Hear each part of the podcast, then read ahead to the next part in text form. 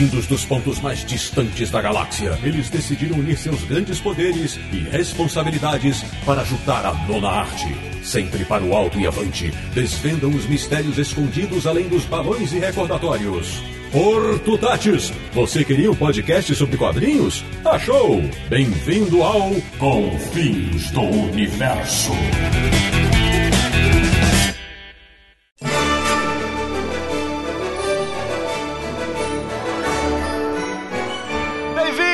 Bem-vindo, bem-vinda! Está começando mais uma edição de Confis Universo, o podcast favorito de 10 entre 10 fãs de quadrinhos, que é o podcast do site Universo HQ, o site mais garboso, voluptuoso e bala na agulha da internet brasileira, www.universohq.com. E o programa de hoje vai viajar do velho oeste dos Estados Unidos à floresta amazônica, passando pelos mistérios de uma Londres tenebrosa e pela bucólica, mas perigosa Garden City. Eu sou o Sidney Guzman, falo de São Paulo e Judas Bailarino. Tive a honra de ver de perto, em plena Itália, um pouco da produção desses quadrinhos incríveis. De Petrópolis, no Rio de Janeiro, ele que adora um mistério e tem um quê de detetive do impossível, Samir Naliato. Hoje é dia de bater papo e aprender. Da República do Ipiranga, em São Paulo. Ele que, se fosse personagem de quadrinhos, até se aventuraria a cometer um crime só para ser preso pela criminóloga Julia Kendall. Marcelo Naranjo. É, eu tenho um pouquinho de todos. Tenho um pouquinho de grosso. Por exemplo, eu diria pra você que eu não tenho superstições, porque isso dá azar. Mas eu estou numa fase Ken Parker. Sabe aquela fase azarada? Mas toca daí que a gente segue a vida. De Maceió, em Alagoas. Ele que é o nosso espírito da machadinha. E está desafiado por mim agora a gritar como um dos seus personagens favoritos, Marcos Ramone. Ai, ai. Ele gritou! Ele gritou! É o nosso Zagoro, menino. Quem está ouvindo o podcast com fone de ouvido acabou de ficar surdo. E completando o quinteto do Confis Universo dessa edição, de Curitiba, no Paraná, um convidado especialíssimo. Ele que tem sangue boneliano correndo nas veias, com mil raios e trovões. Seja bem-vindo, meu amigo Júlio Schneider. Oh, galera, é um prazer estar com tanta gente letrada e quadrinhada. Então, da República de Curitiba, eu tô falando aqui. Mas você colocou um como Julia Kenda, outro como Zagor, etc, etc. Eu seria o Chico Bento. Aê,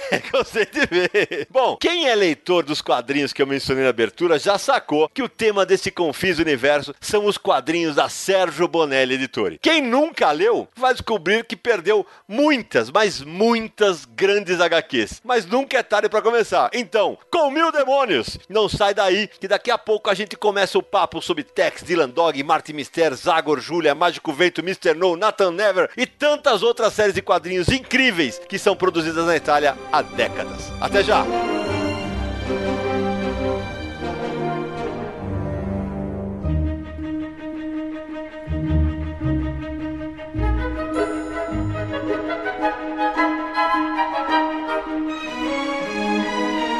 Volta com o Confis Universo. Julião, antes de começar a desvendar o universo boneliano, se apresenta para os nossos ouvintes. Fala quem é Júlio Schneider, esse advogado que é um dos principais tradutores de quadrinhos italianos do Brasil. Júlio Schneider é um tarado por quadrinhos que, na sua identidade secreta, vira um advogado inescrupuloso. Mas quando fala Shazam, volta e vira um tímido quadrinista. Eu sou apaixonado por tudo quanto é gibi. Lia gibi antes de aprender a ler, como quase todos esses malucos que estão aqui batendo papo hoje. Com certeza. Aprendi a falar italiano desde criança, porque tinha em Santa Catarina vizinhos e parentes italianos, alemães, tudo. Que meus avós são alemães, mas eu não falo chongas de alemão. Ô, Julião, Eu mas você é aprendi- catarinense? Tá, eu sou Catarina.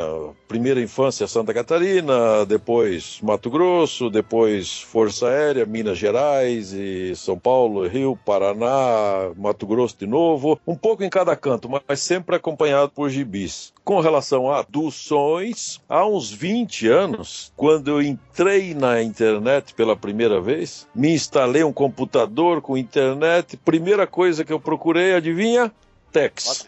E aí fui chegar num site italiano que tinha um monte de matéria sobre Tex e estavam procurando colaboradores para traduzir material ao português. Era o BC, que é Unofficial Bonelli Comics. Daí eu fiz uns trabalhos de teste lá, gostaram e pronto, comecei a trabalhar com eles. E foi ali que depois o Wagner Augusto do Kluk me descobriu lá, porque ele também é apaixonado por quadrinhos e procura tudo, e pediu para fazer alguns trabalhos para ele. Primeiro com o Ken Parker, também com o Tex, para o livro que surgiria alguns anos depois, sobre 50 anos de Tex. E em seguida, trabalhando com várias editoras, mais com a Mitos. Depois comecei a fazer a tradução reversa, que é de, de material nosso para a Itália. Um deles foi o Laerte, o Laerte Coutinho, que queria que eu fizesse a tradução de um livro da noiva dele para apresentar uma feira de Bolonha. Quadrinhos, esses próprios contatos de quadrinhos, que todo mundo que mexe com quadrinho tem uma identidade secreta, né? Um dos meus contatos da UBC lá também é tradutor juramentado de documentos e comecei a fazer traduções na minha área jurídica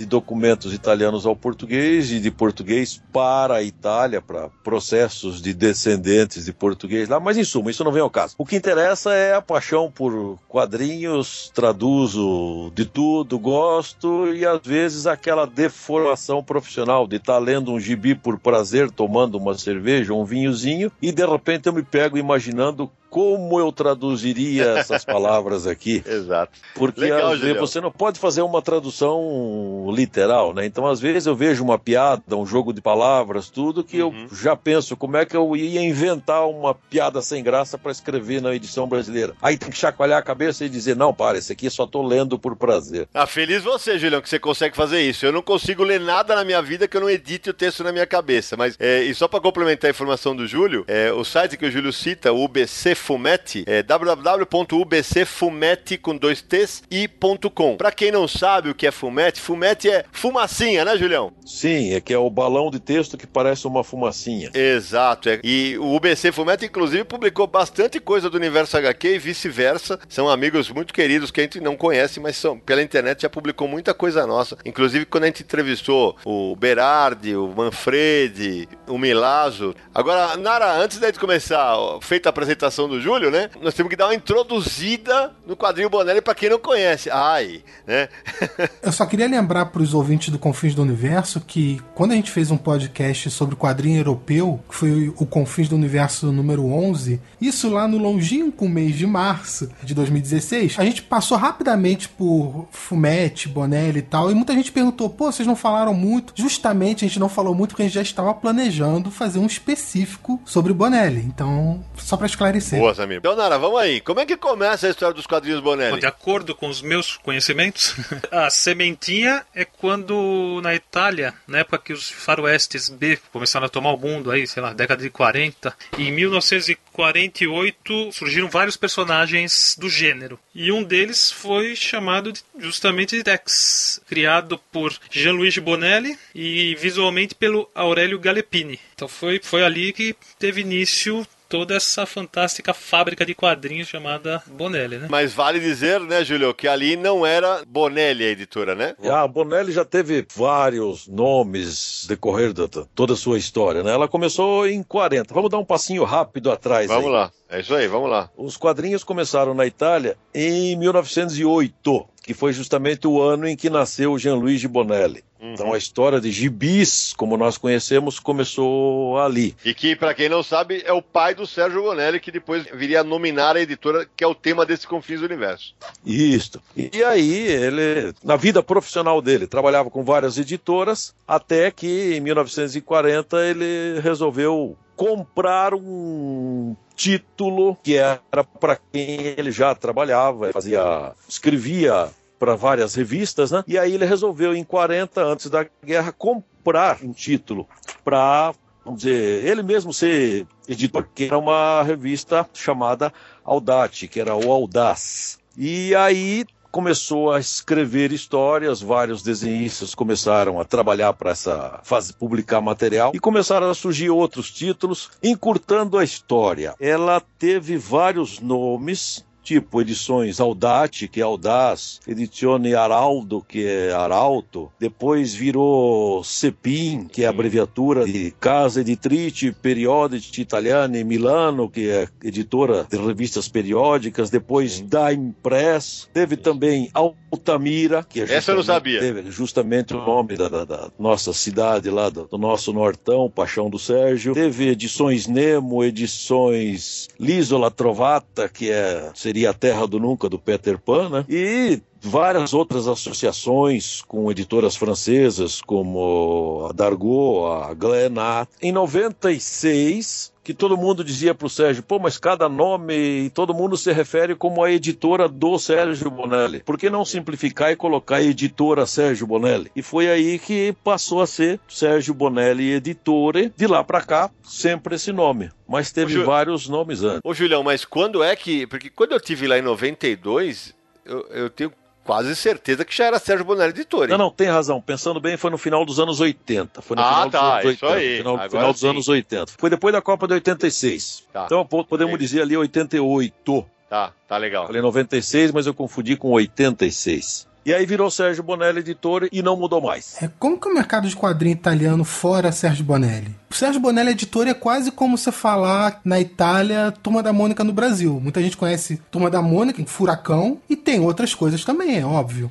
Lá é Então, mais ou menos isso. Muita Sérgio Bonelli editor, mas o que, que tem mais? O que, que tinha antes da Sérgio Bonelli? Então, Samira, é, até hoje, o Júlio pode complementar a minha informação aí. É um grande produtor de quadrinhos na Itália. É, já foi, inclusive, maior, como em todos os países rolou uma crise. É, só que tem um outro dono do mercado lá chamado Topolino, que é o, o Mickey. O Mickey é ah, fortíssimo claro, na os Itália. quadrinhos Disney italianos, óbvio. Exatamente. Eles são fortíssimos na Itália. Só que é, lá há uma distinção, é muito claro assim. Tem a, esse aqui é pra molecada e o Sérgio entra infanto juvenil pra frente. Confere, Julião? Exatamente, isso também já responde a pergunta ali. Os quadrinhos na Itália antes era como no- no- nos Estados Unidos, o comics, porque era engraçado, eram mais infantis, Isso. juvenis, primeira infância, segunda infância. Os quadrinhos mais sérios começaram justamente com Jean-Louis Bonelli, até o surgimento do Tex em 48, que foi naquela época, exatamente nos anos 40, ali logo no pós-guerra, que as bancas foram inundadas de material de várias pequenas editoras e a maioria era faroeste, porque era a visão dos italianos do mundo, do outro lado do, do Atlântico, aquele mundo que ninguém conhecia, que representava a conquista do oeste e era a, a reconquista da Itália depois da guerra. E mais o cinema americano, então todo mundo era os grandes sucessos eram personagens de faroeste, mas muito infantis. Aí em 48 surgiu o Tex que não era para o público infantil, Isso. já era para um público juvenil, adolescente, adolescente quase adulto, que no início não teve tanto sucesso, mas depois virou o que virou. Mas Exato. para esclarecer só a questão das editoras. Hoje na Itália existe Bonelli, existe Disney, que é hoje é Panini, É e o aí. resto. Então, a Bonelli é a maior editora de quadrinhos da Itália, uma das Verdade. maiores de toda a Europa e, e do, e do mundo. Em É isso mesmo. quantidade de páginas, em quantidade de faturamento e tudo.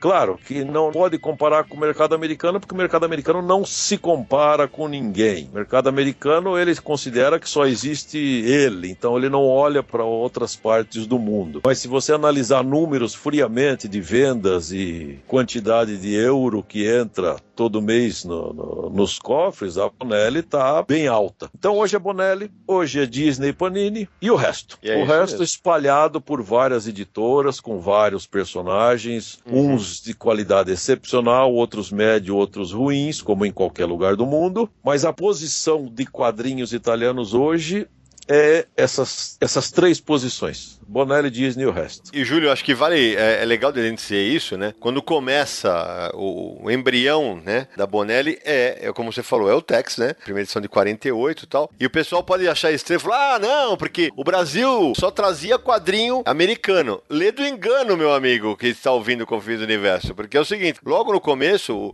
a, a história chama-se O Totem Misterioso, a primeira história do Tex. Ela chega rapidamente, entre aspas, ao Brasil. Brasil, não é, Júlio? Sim, chegou aqui, se não me falha a memória, 52.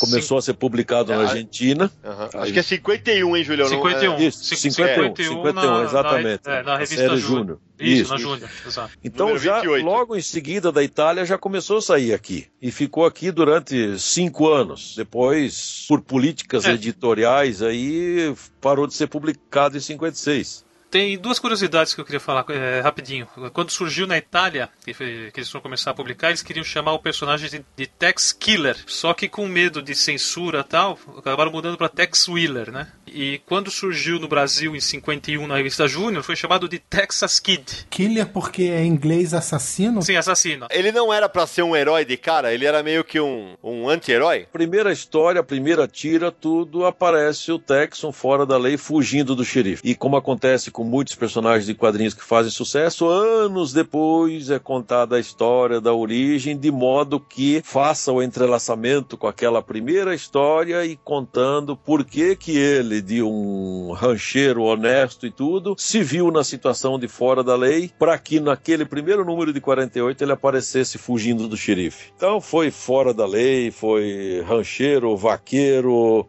foi o cowboy, né? E depois virou agente da lei. E depois virou chefe índio. Isso, muito Tem mais. um monte de atividade que, claro, se fosse colocar no mundo real, não ia dar- tempo para fazer tudo aquilo É. numa vida só, né? Mas o É Tex tem uma cronologia que vem desde 48 ou não é bem assim? É, as histórias, Samir, sempre rola uma remissão ou outra, mas é claro que ele continua não envelhecendo como personagem de quadrinhos, né? Não, eu tô falando assim, tipo uma cronologia mesmo. A história que contou em 1950 vale numa continuidade, entendeu? Não, Mas o, não. o- é, o Tex, ele teve um certo envelhecimento. Ele e o Kit Carson também. Se você pegar as primeiras histórias, você vê pela o, Kit tinha cabelo preto ainda, Uhum. é, digamos assim, eles envelheceram, mas também chegou num ponto em que já não é, E- aconteceu mais. E até pra explicar, pra situar, né, Ramone, pra quem não, nunca leu um Tex na vida, é, o Kit Carson é o parceiro do Tex, é um cara de cavanhaque e bigode brancos, meio rabugento, que é, é, é- é fictício, mas inspirado no Kit Carson, que foi uma figura verdadeira do livro do Velho Exatamente. Oeste. E ele é chamado pelos índios de cabelo de prata. É isso aí. É, E- tem duas, duas questões na cronologia, que foi como foi colocada aí.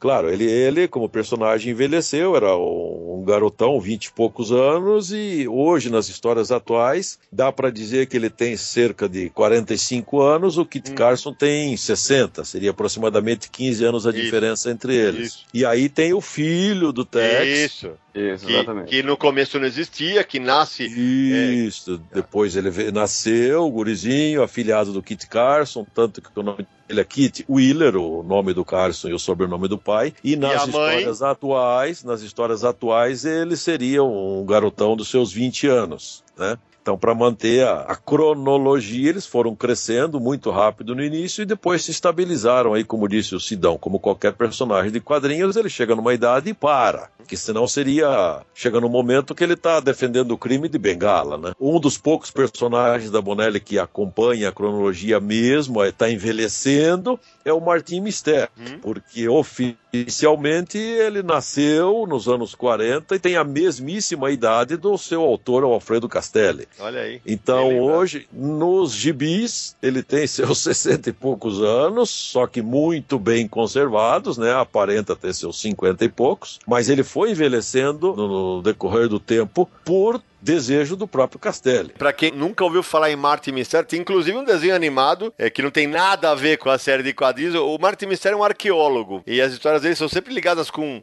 antropologia, pesquisa, geografia. Né? É, o ajudante dele, o nome Julião é Java. Esse é um homem É. de Neandertal que ele Exatamente. achou. Para quem gosta de cinema, Alan Quaterman ou Isso. Indiana Jones Exatamente.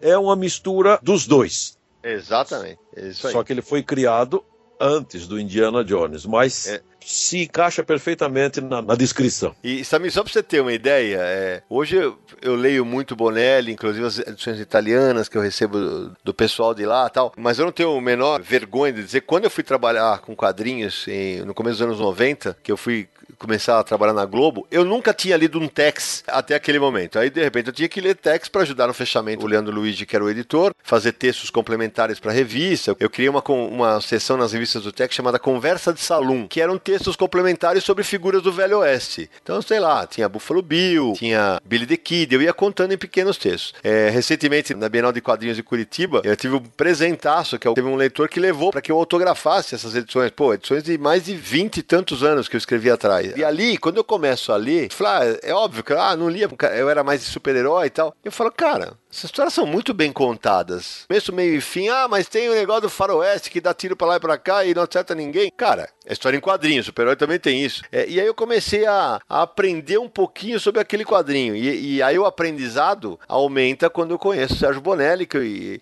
a gente já contou essa história no, no podcast que vocês fizeram a pegadinha comigo, mas é, aqui talvez eu aprofunde um pouquinho mais essa história. Eu tive a honra né, de ficar 17 dias, entre aspas, estagiando com o Sérgio Bonelli lá dentro da editora dele. E e eu via como é que ele tratava cada uma das séries. Então, pô, Martin Mister era desse jeito. Nathan Never era uma série futurista que se passa depois do ano 2024. Nós estamos na boca dele aí, ó. Daqui a pouquinho nós estamos chegando nele. Tex. E ali, cara, eu, eu uso isso. O Samir fez a, o meu workshop de edição de quadrinhos, ele pode confirmar. No momento que eu passo, que eu vou falar o que é um editor de quadrinhos e não um editor de texto de quadrinhos, eu falo, tem um slide falando, a minha inspiração foi Sérgio Bonelli. Foi lá que você aprendeu como se edita Sim. quadrinhos realmente. E e mais do que isso, ele me ensinou que não é pecado algum você fazer quadrinho popular. Pelo contrário, é no quadrinho popular que você forma leitores, inclusive para outras séries mais requintadas. E o Júlio pode confirmar isso para mim, porque quando eu fui para lá, eu fui em 92. Em 92, o Dylan Dog chegou a vender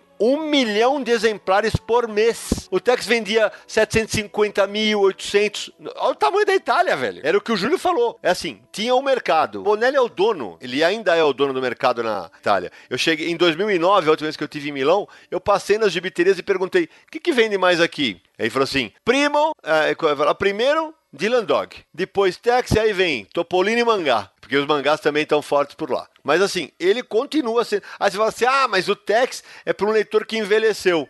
É, e, e, como é que. E os caras não morrem? Todo leitor envelhece, velho. Pois é, eu, o lance é justamente isso. Eu queria que o Júlio falasse disso agora. Júlio, os quadrinhos do Bonelli, eles têm um negócio de renovar o público geração a geração? É o seguinte. Bom, primeiro voltando um pouquinho só a questão Vai. de quanto vende. A Itália tem praticamente um terço do número de habitantes do Brasil.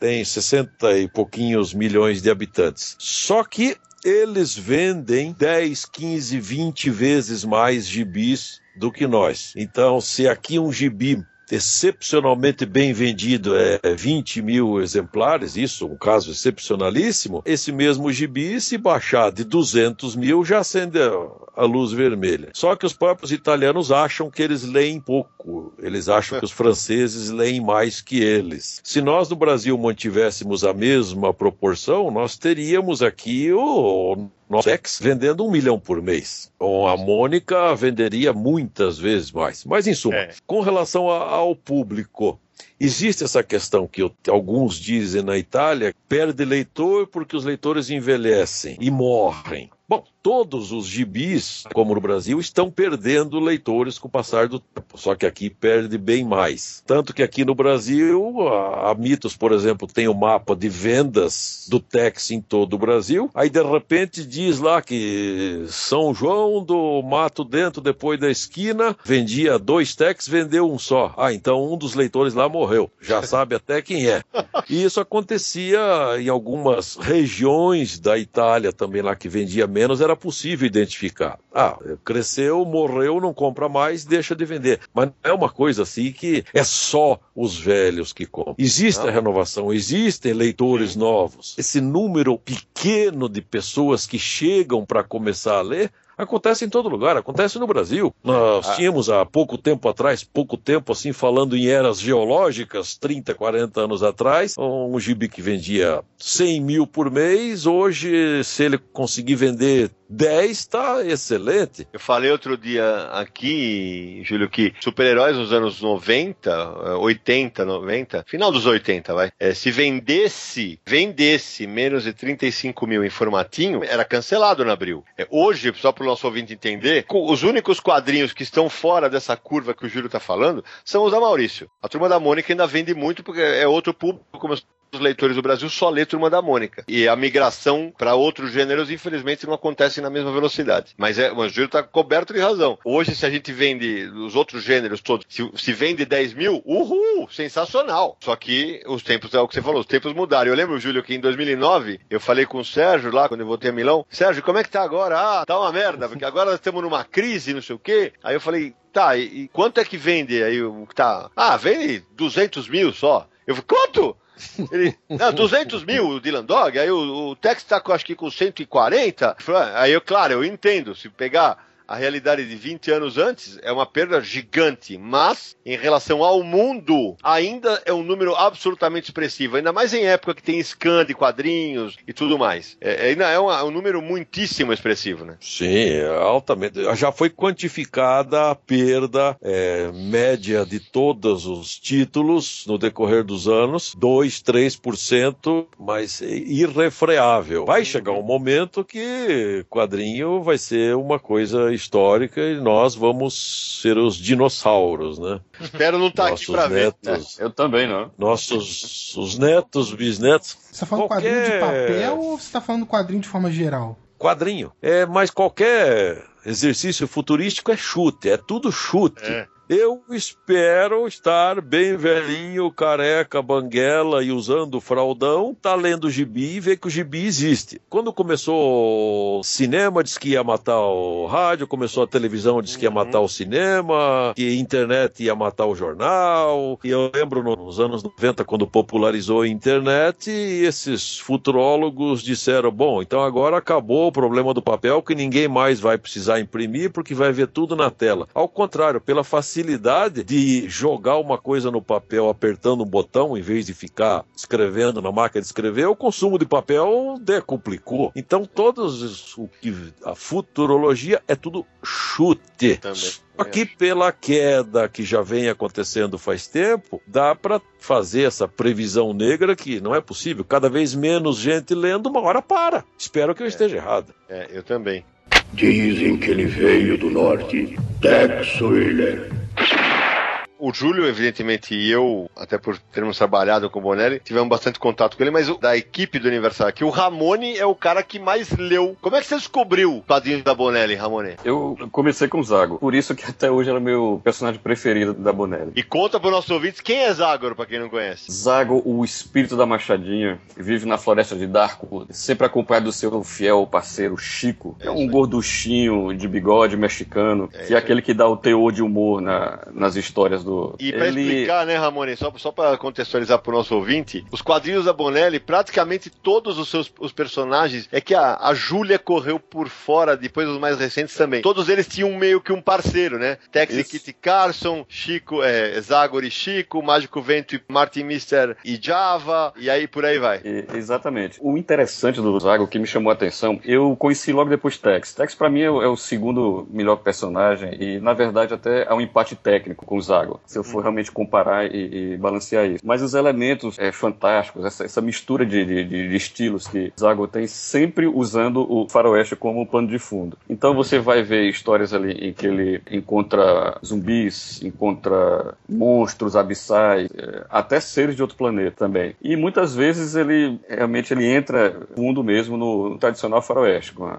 luta contra índios, contra bandidos, é, é. enfim. Pra mim, de todos esses do, do personagem da, da Bonelli, o que mais me atrai é exatamente por isso. Cada saga dele é algo diferente. A gente nunca sabe o que é que vai encontrar, de que forma que vai ser. Tem sorte porque Zagor é um personagem que regularmente publicado no Brasil também, de igual, não como Tex, mas tem sempre exatamente. saindo alguma coisa, não é como, sei lá, Dylan Dog, Martin Mystery que não Exatamente. são publicados. Esse você tá sempre vendo histórias aí. Desde 1999, a Mitz chegou, publicou é, o, o primeiro número da atual série. Houve um hiato, um hiato de alguns meses, e depois, a partir do número 2, continua é, ininterrupto. Isso começou aqui pela VEC, claro, depois pela Record, e é, desde 99 está pela Mitos, e espero que continue, seja lá por que editora for, mas que continue sempre nas bancas do Brasil, porque Ô, fala, fala. Sou, sou, sou fanático, fanático por Zago. E, ô, ô Júlio, é, você que, que tem muito contato com a Mitos hoje, os últimos anos, certamente, em termos de venda, são os piores, né? Pra quem é fã de quadrinhos Bonelli por aqui, não é isso? Sim, sem dúvida.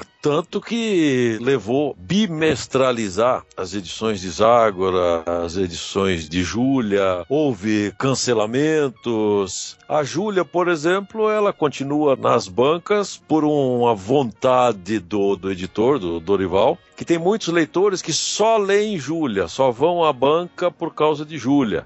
E, Ju- E- Júlio, eu, eu- vou te falar, eu, sempre falo isso, falo isso várias vezes. É, para você que é ouvinte do Confins do Universo, que nunca ouviu falar em Júlia, é, no Brasil a, a revista dela chama J. Kendall Aventuras de uma Criminóloga. Para mim, é disparado a melhor revista seriada do país há mais de 10 anos. Já faz 10 anos, não faz que é publicado aqui? Foi 2005. Exato. Porque é inacreditável o alto nível em que o Giancarlo Berardi consegue manter os roteiros o tempo inteiro. E sempre com desenhos pra lá de competentes. Que eu, eu queria também levantar isso pra você, Júlio. Você acha que o formato, porque pra quem nunca leu um quadrinho da Bonelli, é um formatinho um pouco menor ainda que o Gibi da Mônica, em preto e branco. Você acha que isso afugenta os leitores que estão acostumados com super-heróis e colantes coloridos? Claro, se a pessoa não vai na banca por indicação, ah, porque o Sidão disse que Júlia é bom, ele vai lá procurar a Júlia para ler umzinho para ver como é que é, que daí ele vai ser pego, vai se apaixonar e não larga mais. Mas se é aquele leitor que tá na banca olhando as novidades para ver alguma coisa, ele vai olhar aquele gibi pequeno, preto e branco, papel jornal,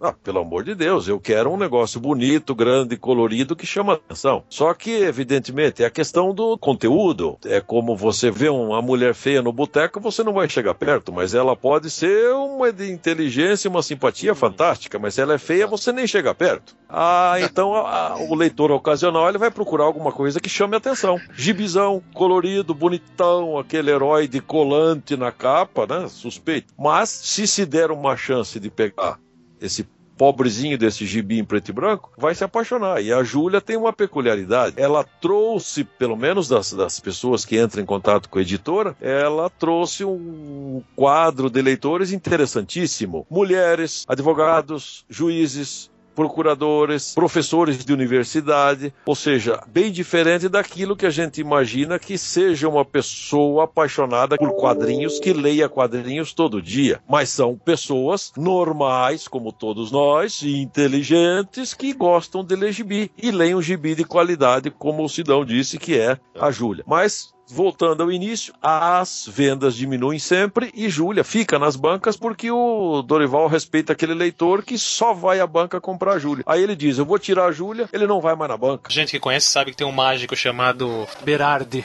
por trás disso, né? Mantendo a qualidade número a número. Uma história curiosa e real. Semana passada, aqui no bairro do Ipiranga, ah, as bancas não recebem tudo quanto é material. Inclusive, eu desconfio que a banca que eu costumo ir começou a receber mais quadrinhos por minha culpa. E a semana passada eu fui lá, o cara falou: ah, tem uma revista em quadrinhos nova aí, vê se te interessa, é diferente. E eu olho lá, era a Júlia.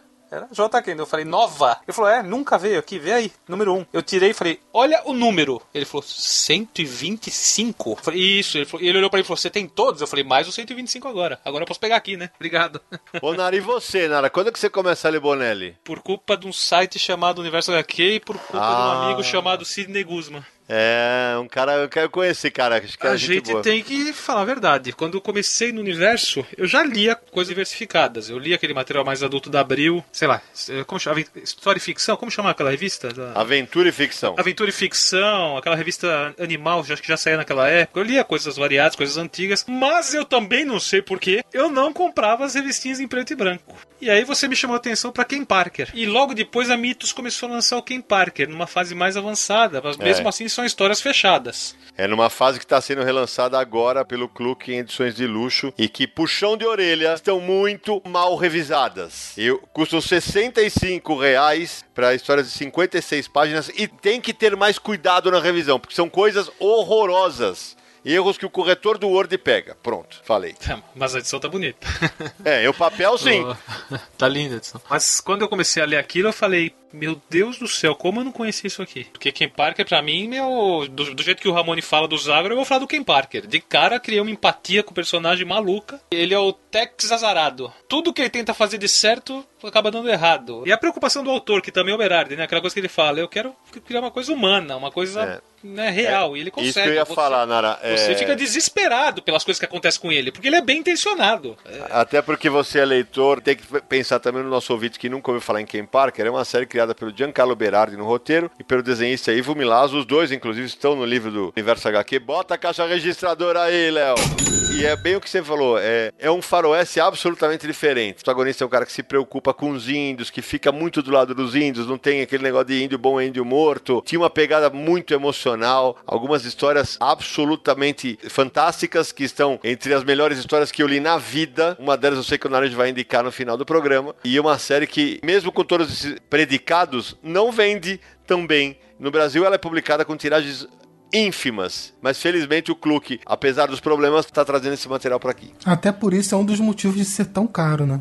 Só pra complementar, a partir do Ken Parker eu, eu descobri o Tex. Hoje eu coleciono o Tex Ouro, tá completinha, e descobri o Tex Gigante, que é uma coisa maravilhosa, com textos introdutórios, explicações, editoriais. É, eu fiquei, bom, eu fiquei louco, né? Tá completinho aqui também, tá apaixonado por essas edições. E Dylan Dog, que também é outro dos que eu gosto demais. É muito divertido ler Dylan Dog. Enfim, tem, tem para todos os gostos, né? É uma editora que tá de parabéns por isso. Exatamente.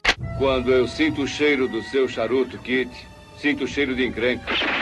Ô, Julião, e, e assim, a gente vai voltar já para falar das séries no, no Brasil. Em que momento você conhece o Sérgio Bonelli? Em- aqui em Curitiba você conhece a Gibiteca.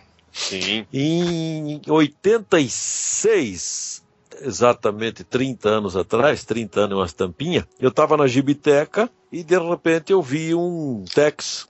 Eu já leitor de Tex desde 71, né? Aí eu vi um Tex diferente e eu pedi dentro de uma vitrine e eu pedi para a moça se eu podia dar uma olhada. Eu fui ver, era um Tex italiano. Era o Tex número 200 italiano, colorido. Eu comecei a folhear, essa história eu já conheço, mas achei interessante. Automaticamente fui pro expediente do gibi, peguei um pedaço de papel e anotei ali o endereço e tudo, né? Cheguei em casa, já escrevi uma carta para o editor dizendo que eu era do Brasil, gostava muito do Tex e que eu gostaria de comprar algumas edições. Aí já no mês seguinte, porque na época que quem estiver ouvindo for mais novo não vai acreditar, mas não existia internet, nem celular, nem nada. Aí tinha que escrever uma carta, botar num envelope, botar um selo, dar uma lambida para colar o selo e a carta foi para Itália, demorou não sei quantos dias, mas de- poucos dias depois chegou a resposta, escrita pelo próprio Sérgio Bonelli, dizendo que era o editor, que gostava muito do Brasil, que gostava de saber que tinha um, um leitor do Brasil que queria ler o material italiano dele, e me mandou algumas edições e disse que não precisava pagar. Esse era o Sérgio Bonelli. Vocês lembram que eu falei no episódio sobre mim? Quem era o Sérgio- o Sérgio Bonelli? Era esse cara. Era exatamente isso. Aí depois eu li, gostei, daí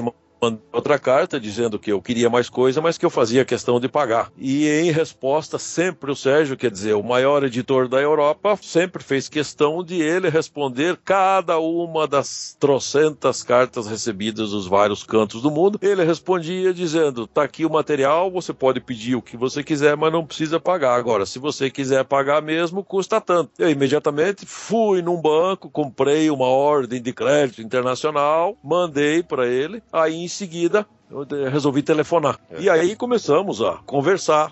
Trocar correspondência e aí não paramos mais. Me manda um cartão de Natal, manda outro. Só que um detalhe interessante é que ele sempre dizia: peça o que você quiser, não precisa pagar. Mas eu ficava sem graça. Ele dizia: não, isso aqui é só papel. Só que na minha visão, podia ser só papel para ele, mas na minha visão era o ganha-pão dele. Que é diferente de o Sidão pagar uma cerveja para mim do que o dono do boteco me dá a cerveja de graça. O dono do boteco precisa daquilo para viver. O Sidão não vende cerveja, então o Sidão pode me dar de presente. Entende o que eu quero dizer? Então, Claro, claro. Aquele era o ganha-pão dele e eu fazia questão de pagar. Olha, demorou, pode colocar aí um, quase 20 anos para eu dizer para ele, então tá, então eu não vou mais pagar. Mas mesmo depois eu ainda ficava sem graça. De sair uma edição nova, eu dizia, Sérgio, eu gostei de tal coisa. E aí às vezes ele dizia, você gostou de um gibi, mas eh, não é da minha editora. Ele imediatamente ligava pro editor, pedia, dizia É? pro meu amigo do Brasil e pronto. Viu? Como eu falei pra vocês que era assim? Só que nunca queria receber por isso. Bom, em suma, não foi isso que o Sidão perguntou.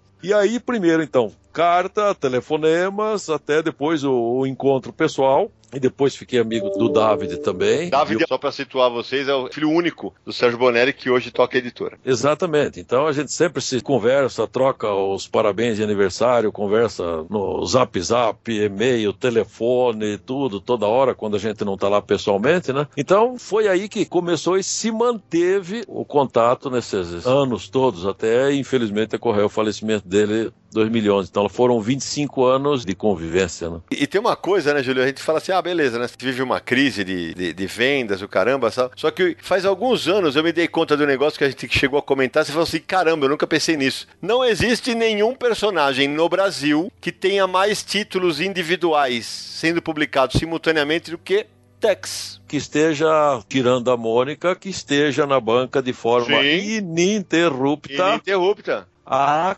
45 anos. Exato, porque olha só, a gente tem Tex, Tex Coleção, Tex Edição Histórica, Tex Ouro, Tex Gigante, Almanac Tex, Tex Edição de Férias, as minisséries de Tex, tem o, o Tex Gigante colorido agora. Ele tem um monte de títulos. O anual, um monte de título. Tem agora uma série de graphic novels também. Exatamente. E de todos esses, o único que eu não coleciono é a mensal e a Tex Coleção. Todo ah. o resto é, é, eu coleciono. Será que se eu mandar uma carta pro Dorival dizendo que eu gosto muito do Tex em cores gigante? Ah, pro Dorival, pro Dorival. é, é, é, peraí, peraí. É, ô, ô, Júlio, vamos rir sozinho aí você agora. Que ele não conhece meu. O Dorival, amigo, se ele mergulhar aqui na Praia Santos, ele vai sair em Lisboa com um sorrisal na mão intacto. Esse é o meu amigo Dorival Lopes. Não, não é assim não. Eu tentei. Bom, não, você não tentou, você só comentou aqui. Escreva para ele. É, ué, tentar não dói, né? Tentar não dói. Se, se você não tenta, você já tem 100% de não. É, o não é garantido, né? O não, não você já tem. É isso aí. O que vier fora disso é lucro. Agora 10 mil pessoas vão escrever para ele. Nossa. É. Agora, só pra gente fechar o pacote e, e situar, a gente falou do Tex. O Tex do Brasil, em todo esse tempo que o Júlio falou, ele passou por 3 barra 4 editoras. Por que 3 barra 4? Ele estreia na VEC, depois passa pra Rio Gráfica Editora, e aí vem a barra, porque a Globo vira, é, assume o nome, é, a Rio Gráfica vira a Globo. RGE, e, né? Vira Globo. É, é, a Rio Gráfica Editora é a RGE. E virou a Globo. E depois a Mitos, que desde então publica quadrinhos do Ranger. Eu só quero fazer um, um pequeno parênteses aí, se vocês me permitirem, desse ganchinho aí. Você, Sidão, disse que não conhecia Tex, conheceu quando teve que trabalhar com o gibi e se apaixonou. O Dorival aconteceu a mesma coisa. Nos anos 80, a Globo contratou o estúdio dele para fazer verdade, a produção. Verdade. Para fazer é, tradução, montagem, etc, etc. E aí, por razões profissionais, o Dorival teve que se aproximar desse material e foi amor à primeira vista e nunca mais largou. No final dos anos 90, quando a Globo não queria mais publicar o Tex, entre outros quadrinhos, porque também a quantidade que estava vendendo era para os padrões da época considerado pouco, mas se vendesse hoje o que vendia no final dos anos 90, todos os editores do Brasil estariam esfregando as mãos. Vale situar que a Globo, evidentemente, tinha uma estrutura muito maior do que a Mitos, e por isso que quando passa para Mitos fica legal, porque a Mitos é uma estrutura pequena, né? Exatamente. Então, aí quando chegou no final dos anos 90, a Globo anunciou que não ia mais renovar o contrato. Um dia, por telefone, o Sérgio Bonelli me disse: a Globo não quer mais renovar o contrato. Eu não sei o que vai acontecer com o meu Tex no Brasil. Ele estava triste no telefone. No dia seguinte, conversando com o Moreno Buratini, o Moreno falou: Mas Júlio, por que você não pega isso e você não vira editor de Tex? Eu falei: Porque eu não tenho conhecimento desse Editorial. lado do balcão. Né? Eu sei fazer o meu trabalho, que é fazer tradução, é fazer matérias, textos, mas eu não tenho a visão do editor, cada macaco no seu galho. E aí, logo em seguida, o Sérgio disse: ah, vai fazer a Arte Comics de São Paulo, que vai pegar, que é a Mitos, né? E foi o que o Dorival com o Elson, na época com o Franco Rosa, decidiram. Vamos pegar nós isso aqui. Ainda bem, pegaram e é. não deixou de ser publicado e continua até hoje ininterrupto. Esse que era o parênteses duplo aí. Não, e é verdade, porque o Tex tem toda essa tradição no Brasil, assim. E, e o Júlio comentou há pouco, gente, é até legal de contar essa história. Bonelli sempre foi apaixonado pelo Brasil. Ele adorou, sempre adorou o Brasil, era louco pelo país. Ele, durante, quando eu o conheci, nos anos 90 e tal, o Sérgio chegou a manter um Jeep, é, se não me engano, em Marabá, no Pará. Ele não queria vir pelo Rio de Janeiro. Ele, uma vez ele atravessou da Venezuela para o Brasil de Rio. Aí ele me contou uma vez uma história que ele foi à Serra Pelada tal, e aí ele viu um cara além do Tex. E ele chega e fala pro cara, ó, eu que faço. O cara queria matar ele, cara. Você acha que eu sou otário só porque eu tô aqui na, no meio do, do garimpo? Eu, eu, vou te matar. Ele falou, não, não, é verdade. Ele pegou e mostrou, falou, ó, olha o nome da revista, olha aqui. Aí ele virou Deus lá dentro. Imagina só. E esse amor do Sérgio pelo Brasil acaba se, acaba se traduzindo em quadrinhos, certo, Julião? Quem ele cria? Mr. No, que tem muito de autobiográfico. Sim. Encarar o mundo, às vezes a decepção. Mr. No, para quem não conhece, é um, um ex-piloto da Força Aérea Americana na Segunda Guerra Mundial que, decepcionado com a guerra, se muda para o Brasil, para Manaus, dos anos 50. E lá ele vive as suas aventuras e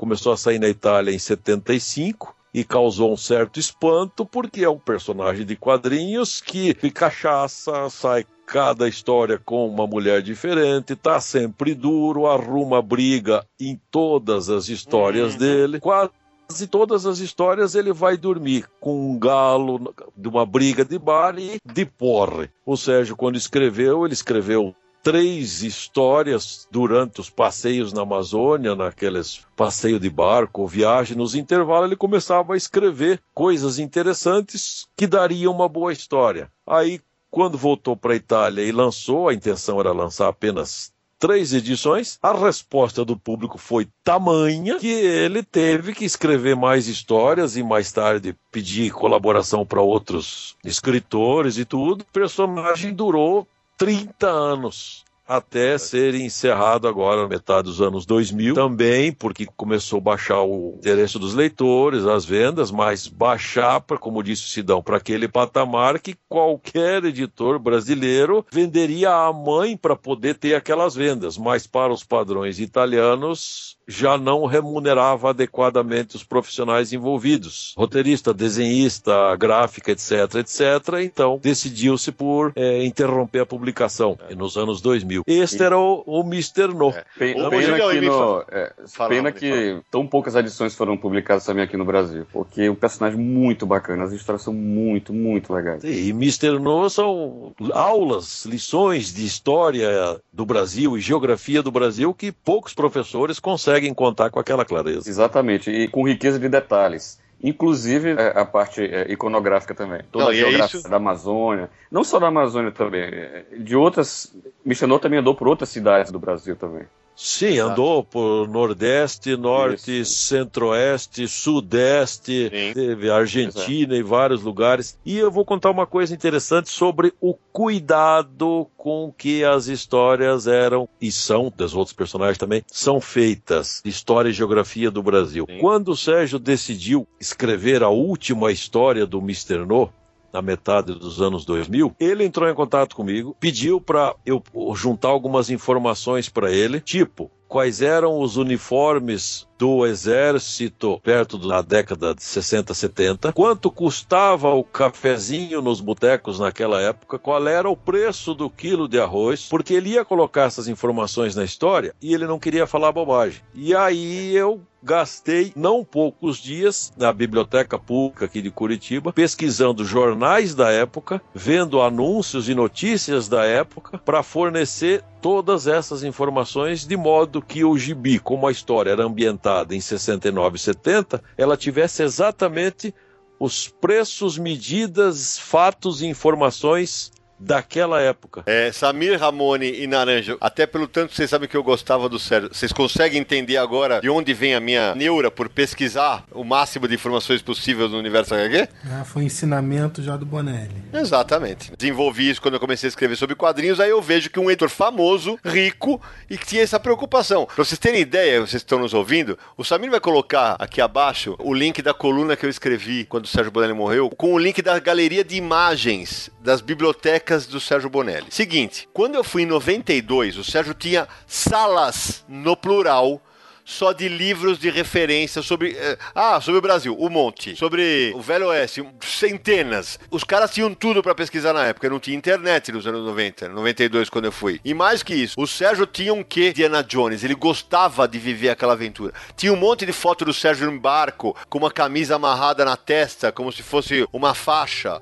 sabe? O Sérgio vivia cada uma daquelas coisas. Eu lembro de uma vez encontrar ele no Rio de Janeiro e ao Copacabana Palace, aí quando eu cheguei na piscina ele tava dando um mergulho, meu, Johnny Weiss Miller, né? Que era o Tarzan mais famoso do cinema, né? Que era o campeão olímpico de natação. E o Sérgio era aquele cara. Até por isso que eu falei no podcast que vocês me sacanearam, que ele saiu pra brigar com um cara de 30 anos mais novo e encarou o cara como se fosse um cara da mesma idade. Ele era esse cara, assim, ele é um cara que pesquisava tudo, mas também se mantinha atualizado até na arte do pugilato, podemos dizer.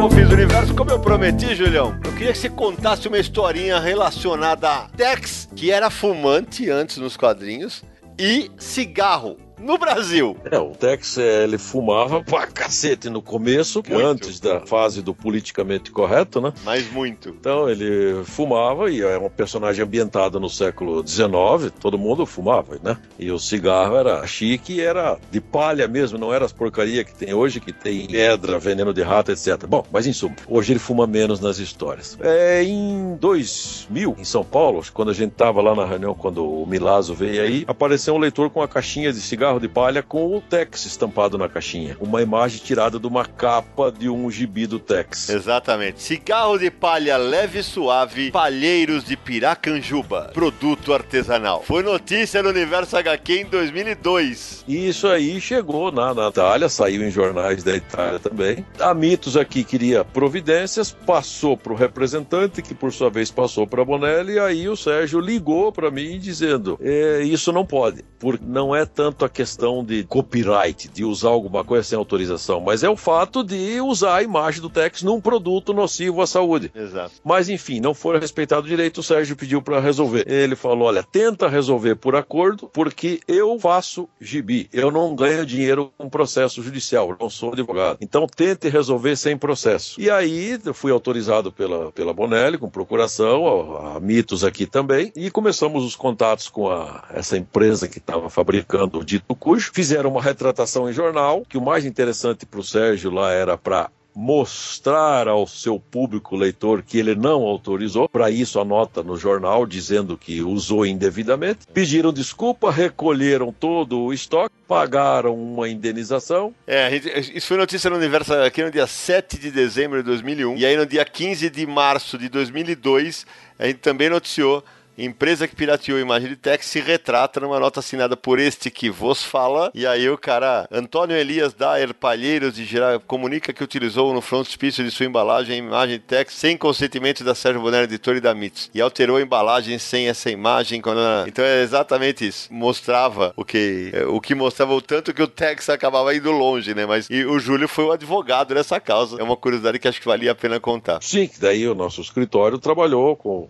procuração da Bonelli e da Mitos nesse caso e foi resolvido com sucesso em poucos meses, mas começou aí em São Paulo quando um leitor apresentou a caixinha, o Universo HQ deu a notícia Foi isso aí. e virou aquele clamor todo, né? É. E a preocupação maior do Sérgio era essa, com a opinião dos leitores dele na Itália, dizendo: peraí, mas aqui o Sérgio não autoriza usar o Tex produto nenhum e lá no Brasil ele autoriza o cigarro. É, vamos subir essa nota antiga para o nosso ouvinte entender, mas o- o mais grave da história, assim, além dos Tex estar aparecendo fumando, é que a imagem foi adulterada. Era uma imagem que saiu na capa do Tex 354. O Tex não tem nada na mão. O que, que eles fizeram? Colocaram um maço na mão esquerda dele e um cigarro na boca. Simplesmente colocaram e acabou. Ainda adulteraram uma arte original. E aí não dava, né? E a gente, na, na nota do Universo HQ, tem as duas imagens. É, se fosse para um processo judicial, a indenização seria graúda. nossa. Mas o Sérgio queria resolver uma boa. E essa preocupação dele com o que os leitores vão pensar, na Itália, uma espécie de associação de defesa do consumidor, lá funciona e é séria. É verdade. Não é essas sujeiras e conchavos que existem no Brasil. Lá é tão séria que um gibi do Tex, em que na história o personagem lá pergunta pro Tex se ele quer tomar um uísque, ele diz, claro, beber me faz relaxar, e já imediatamente acendeu um cigarro. Essa associação de consumidores entrou com processo contra Bonelli porque o personagem mais vendido da Itália estava incentivando os leitores a beber e fumar. Olha aí. Houve um processo e tal e coisa, mas no fim das contas a- essa associação reconheceu que foi longe demais e retirou a reclamação. Então é essa preocupação na Itália que levou o Sérgio a querer tirar de circulação esse cigarro ilegal aqui no Brasil. E já que a gente tá falando de histórias curiosas, eu vou contar uma da minha primeira passagem em Milão em 92. Como eu, eu já contei no Engabelando Sidney Guzman, eu durante o dia ficava com o Sérgio na editora e à noite tinha um festival de cinema de horror rolando, Dylan Dog Horror Festival, que era realizado no Palatro Sardi, um ginásio gigante lá, que não se cobrava ingresso, bastava ir ou fantasiado de zumbi, de monstro, ou levar uma revista do Dylan Dog. Pois bem, beleza, o evento estava rolando, aquela carga cultural que, que são os eventos europeus, é, havia exposições do- ligadas ao Dylan Dog por toda a cidade de Milão. E numa delas, eu fui, eu fui acompanhando o Sérgio. No momento que eu chego, assim, o Sérgio entrou tal, todo mundo olhou pra nós, né? Eu falei, claro, né? Tô com o Bonelli, né? Aí eu vejo que tá todo mundo olhando pra mim. Eu falei, cara, eu devo ter feito alguma cagada, não é possível. Eu devo ter rasgou minha calça. E, mas assim, olhavam, mas muita gente. Eu falei, cara, o que que tá acontecendo, meu Deus do céu? E aí o Sérgio sacou isso e foi falar com alguém. E aí o, o Sérgio volta rindo. Eu falei, o que aconteceu, Sérgio? Tô cagado, né? O que que eu fiz? O que que aconteceu? Aí ele falou, Sidney, dá uma olhada como você tá vestido. Bom, eu tava com uma calça jeans, uma camisa social vermelha, dobrada em cima de um blazer preto. Quando eu cheguei lá, todo mundo olhou e falou assim, esse cara é o ator que vai viver o Dylan Dog numa série que tava programada pra televisão. Tá, Aí hora que eu me vi, falei, cara, de Dylan Dog. É exatamente como o Dylan Dog se veste. Woody só podia ter feito uma carreira internacional. Olha isso. Seria melhor do que o Brandon Ruff. Que fez, é, desculpa falar, viu, Brandon Ruff? E, Inclusive como Superman, deixa pra lá também. vai. Aí eu falei, cara, aí quando o Sérgio contou, eu falei, a primeira coisa que eu fiz foi tirar o blazer, né, cara? Tava um frio, cara. Eu tirei o blazer. Falou, não, não, é um amigo brasiliano, não sei o quê. Aquelas coisas que acontecem. Falei, nossa, mas foi muita coincidência. Mas, mas vamos voltar pro nosso tema aqui, que são os quadrinhos Bonelli no Brasil. Você que é leitor de super-herói, que não conhece tanto dos quadrinhos italianos, pode achar, falar, ah, não, o Tex eu até conheço, mas deve ter vindo pouca coisa dos quadrinhos Bonelli pra cá. Não. Naranjo, bola pra você e pro Ramone. Vamos lá, conta alguns quadrinhos aí que foram publicados no Brasil. Tá, bom, nós já falamos aí de Tex, de Zagor, né? Falamos de Ken Parker, falamos de Mr. No. Então, mas nós não, nós não falamos que Ken Parker saiu primeiro pela VEC, Aham. depois dois números pela Best News, Mitos lança uma fase curta, que é a que está sendo relançada agora, e aí, finalmente, Tapejara e Tendência, e na verdade são todos nomes diferentes do Clube dos Quadrinhos, que é quem publica até hoje. Mágico Vento, que eu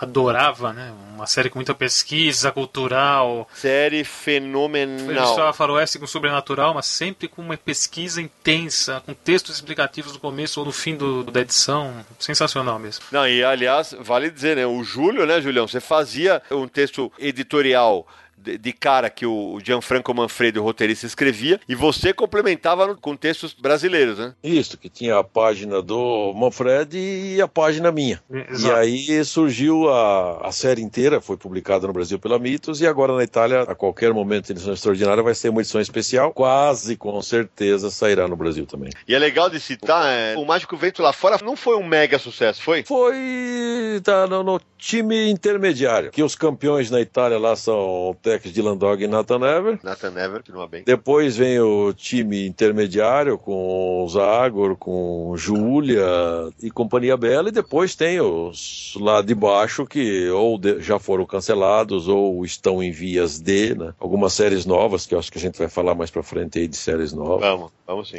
É, o Nathan Never também saiu do Brasil, né? É, o Nathan Never foi publicado primeiro pela editora Globo, quando eu trabalhava lá, em novembro de 91 a junho de 92, saíram oito edições, e depois depois ele volta a reaparecer aquele especial Fumetti, o melhor dos quadrinhos italianos, que foi lançado em 93, que é nesse especial que tem aquela o autógrafo que o Bonelli faz, ele relembra a briga que nós tivemos, ele faz o autógrafo todo cheio de gracinhas, que é com olho roxo, cicatriz e tal, faz aquela lembrança da nossa briga de rua em Milão. Depois disso, Nathan Never, ele é publicado, ele passa pela Mitos, não passa, Julião? Sim, na Nathan Never saiu nas seleções Tex e os Aventureiros o número 1, um, mas aí depois teve que parar porque a Edioro comprou os direitos. Isso, a Edioro lançou, acho que pouquíssimos números, não é isso? Ele lançou dois números, exatamente isso. Um personagem que eu gostava bastante também, que era o Judas, que na verdade começou aqui, chegou aqui com o nome de Chacal. Uau! Foi, foi publicado em 1980 pela VEC. Em 1989, que a Record republicou toda a série em, em 16 edições. Aí já usando o nome Judas mesmo. É, eu gostava que... bastante. Era, era, ele era um pistoleiro, trabalhava para a agência Pinkerton. Eu lembrava muito o Charles Bronson. Bastante violento também, Isso, interessante, mas que também teve vida curta em função de poucas vendas na Itália. E já que você falou de Record, a gente teve aí o Dylan Dog, o Martin Mister e o Nick Hayder, né? Depois saíram por outras editoras também. Pela ordem, então. Dylan Dog saiu pela Record, depois volta ao Brasil numa série curta, na qual eu editei pela Conrad. Foram seis volumes baseados nas edições que saíram nos Estados Unidos pela Dark Horse, e por isso o Groucho, o assistente do Dylan Dog, não tinha bigode, que era uma coisa que, putz, é, pra nós que éramos leitores da Bonelli, foi um negócio meio chocante. E aí, Martin Mister ele sai primeiro Rio Gráfica, depois Barra Globo, entre 86 e 88 foram 13 números. Aí a Record faz de 90 a 92 é, 17 números, mais um especial que, puta, eu, eu tento achar até hoje. O Naranjo deve ter. Chama Mar pesadelo, né? Martin Mister Especial, a última parada, Pesadelo, que é o encontro dele pesadelo. com o Dylan Dog. Isto. Tem, osso tem. Eu Belíssimo. não tenho. É, e aí a Mitos lança de 2002 a 2006, 42 números. Depois, desde, desde 2006, a gente nunca mais leu o Martin Mister no Brasil. Exatamente. Tem também o Dump, ou Isso, Antes do Dump, vamos falar do Nick Ryder. É, Nick Ryder, uh -huh. é. também Record. Nick Ryder foram 10 números publicados pela Record em 91 e 92, e depois saiu também pela Mitos, e aí foram 16 números entre 2002 e 2003. É, tem também o Dump. Dump que... foi só pela Mitos, né, Ramone? Apenas. Só pela Mitos teve. 12 números. Os primeiros 12 números italianos, quando for a Mitos quis publicar, o contrato foi feito de um ano, 12 edições, que o Bozelli disse: olha, vocês não quiserem continuar depois, não precisa, mas os 12 primeiros que estabelecem as bases, vocês têm que publicar. E o Dorival, que não gostava de terror, quando leu os primeiros, ele chegou ao ponto de dizer: pô, você me mandou a tradução do número desse mês, e não dá para você antecipar do próximo, que eu já tô curioso para ler. Ô, Julião, é, explica para nós ouvintes quem é Bozelli. Mauro Bozelli é uma das cabeças mais fantásticas da Itália, escreve de tudo, é inteligentíssimo, consegue escrever 30 histórias ao mesmo tempo. Escreve 10 páginas de uma história para um desenhista, 10 de outra para outro, e depois volta e vai fazendo. Já foi o editor de Zagor, hoje é o editor de Tex. Tudo que acontece de Tex passa pela mão dele, a decisão é dele. Teve Bela Bronco, pela Globo, né? É que teve pouca duração, não foi, Nara? Foi, foram apenas oito números, né? Que durou. Sim. Format... Era formatinho não. Não, um formato maior. Né? Formato magazine, não. O que teve dois números foi Léo Pup. Léo Pup. Isso. Detetive particular. Saíram só três histórias e a Mitos aqui publicou essas três em dois volumes, uma história e meia em cada um. Uma arte caricatural. E era de humor, era de humor é, também. Muito legal. Isso. E a nossa queridíssima Júlia, né? J. Kendall. É, que aliás, essa vale dizer, porque é o seguinte, a série, a série lá fora chama-se Júlia e estreia no Brasil chamando Júlia. Aí, menino Júlio pode contar o que aconteceu para ter uma mudança de nome. Editora Nova Cultural mandou uma intimação para Mitos para mudar o nome porque eles já tinham aquele título daqueles romances para jovenzinhas chamado Júlia que era Júlia, Sabrina, sei lá mais o que, e eles receavam que a leitora pudesse se confundir em vez de comprar o, o livreto deles, comprasse o gibi da Júlia. Era em prosa ou outro em quadrinhos, ou a personagem da capa era diferente, mas em suma, para evitar perder tempo e não ficar sem o gibi nas bancas, Mito simplesmente decidiu mudar o nome. E aí, aí virou J. Kendall, Aventuras de uma Criminóloga, não é isso? Que é o sobrenome dela, Júlia Kendall. É. Só para complementar, quando eu entrevistei Giancarlo Berardi, que é o roteirista dessa série, a gente havia entrevistado o parceiro dele em Ken Parker, que era Ivo Milazzo, alguns anos antes. Eu lembro que eu comentei com os meus parceiros do Universo HQ que, cara, eu já entrevistei muita gente na minha vida. Eu continuo colocando o Berardi como o entrevistado mais inteligente que eu tive a honra de dividir uma mesa. Sem o dúvida. cara é fenomenal. Ele é muito acima da média. No momento que ele falou que ele fazia cinco, seis roteiros ao mesmo tempo de histórias de 128 páginas, eu falei, como assim? Ah, não, é, hoje eu paro aqui e amanhã eu continuo da outra. Eu falei, oi? Essa entrevista que o Samir vai recolocar no ar para que você que está nos ouvindo tenha oportunidade de ler o que eu tô falando, foi um aprendizado assim extraordinário para mim. E além de tudo, ele de uma humildade, né, Júlio, que é- é- Sim. contrasta com o talento dele, inacreditável. Exatamente. A morte o acompanhava, pronta para atingir qualquer um que ousasse violar a lei. Ah, faltou comentar uma série maravilhosa que saiu aqui década de 70, 80. Infelizmente saíram poucos números em comparação com o que saiu na Itália, que é Um Homem e uma Aventura. Essa série é de chorar de bom. De boa. Aqui saíram só seis volumes, né? Pela Ebal. E na verdade eram graphic novels escritas por grandes nomes dos quadrinhos europeus e que o Sérgio colocava esporadicamente. E a Ebal lançou seis aqui. Dificílimas de achar. Felizmente o Naranja me ajudou a completar esse buraco na minha coleção. Foi anunciado o 7, não saiu. Essa eu não sabia, João. Chegou a anunciar o sétimo? A Ebol anunciou o 7, mas não lançou. Na Itália foram 30. Não, era só o Hugo Pratt. Sérgio Top. Sim, o top é só fera. Bom, e faltou explicar o Mr. No, né?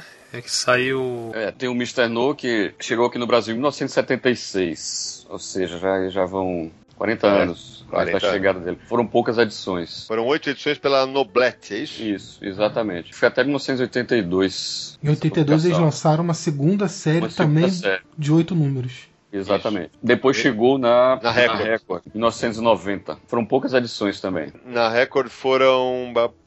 20. 20 edições, isso mesmo. E, e lembrando que era naquele no formato original italiano. Ah, é? Pela Record é. Tudo é na Record foi no formato maior.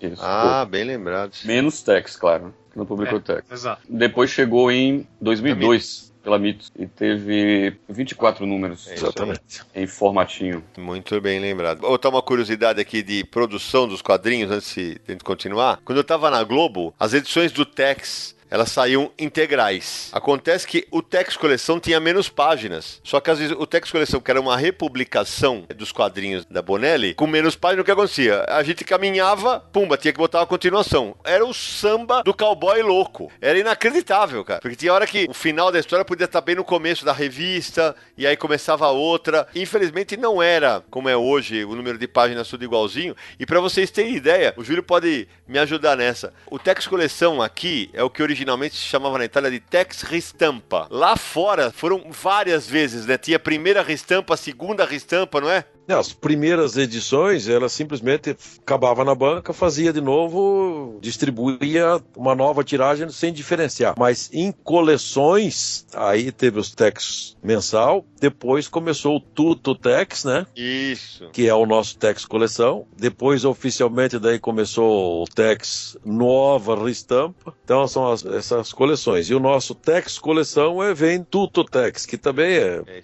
é todos os Tex. É. Fica estranho, né?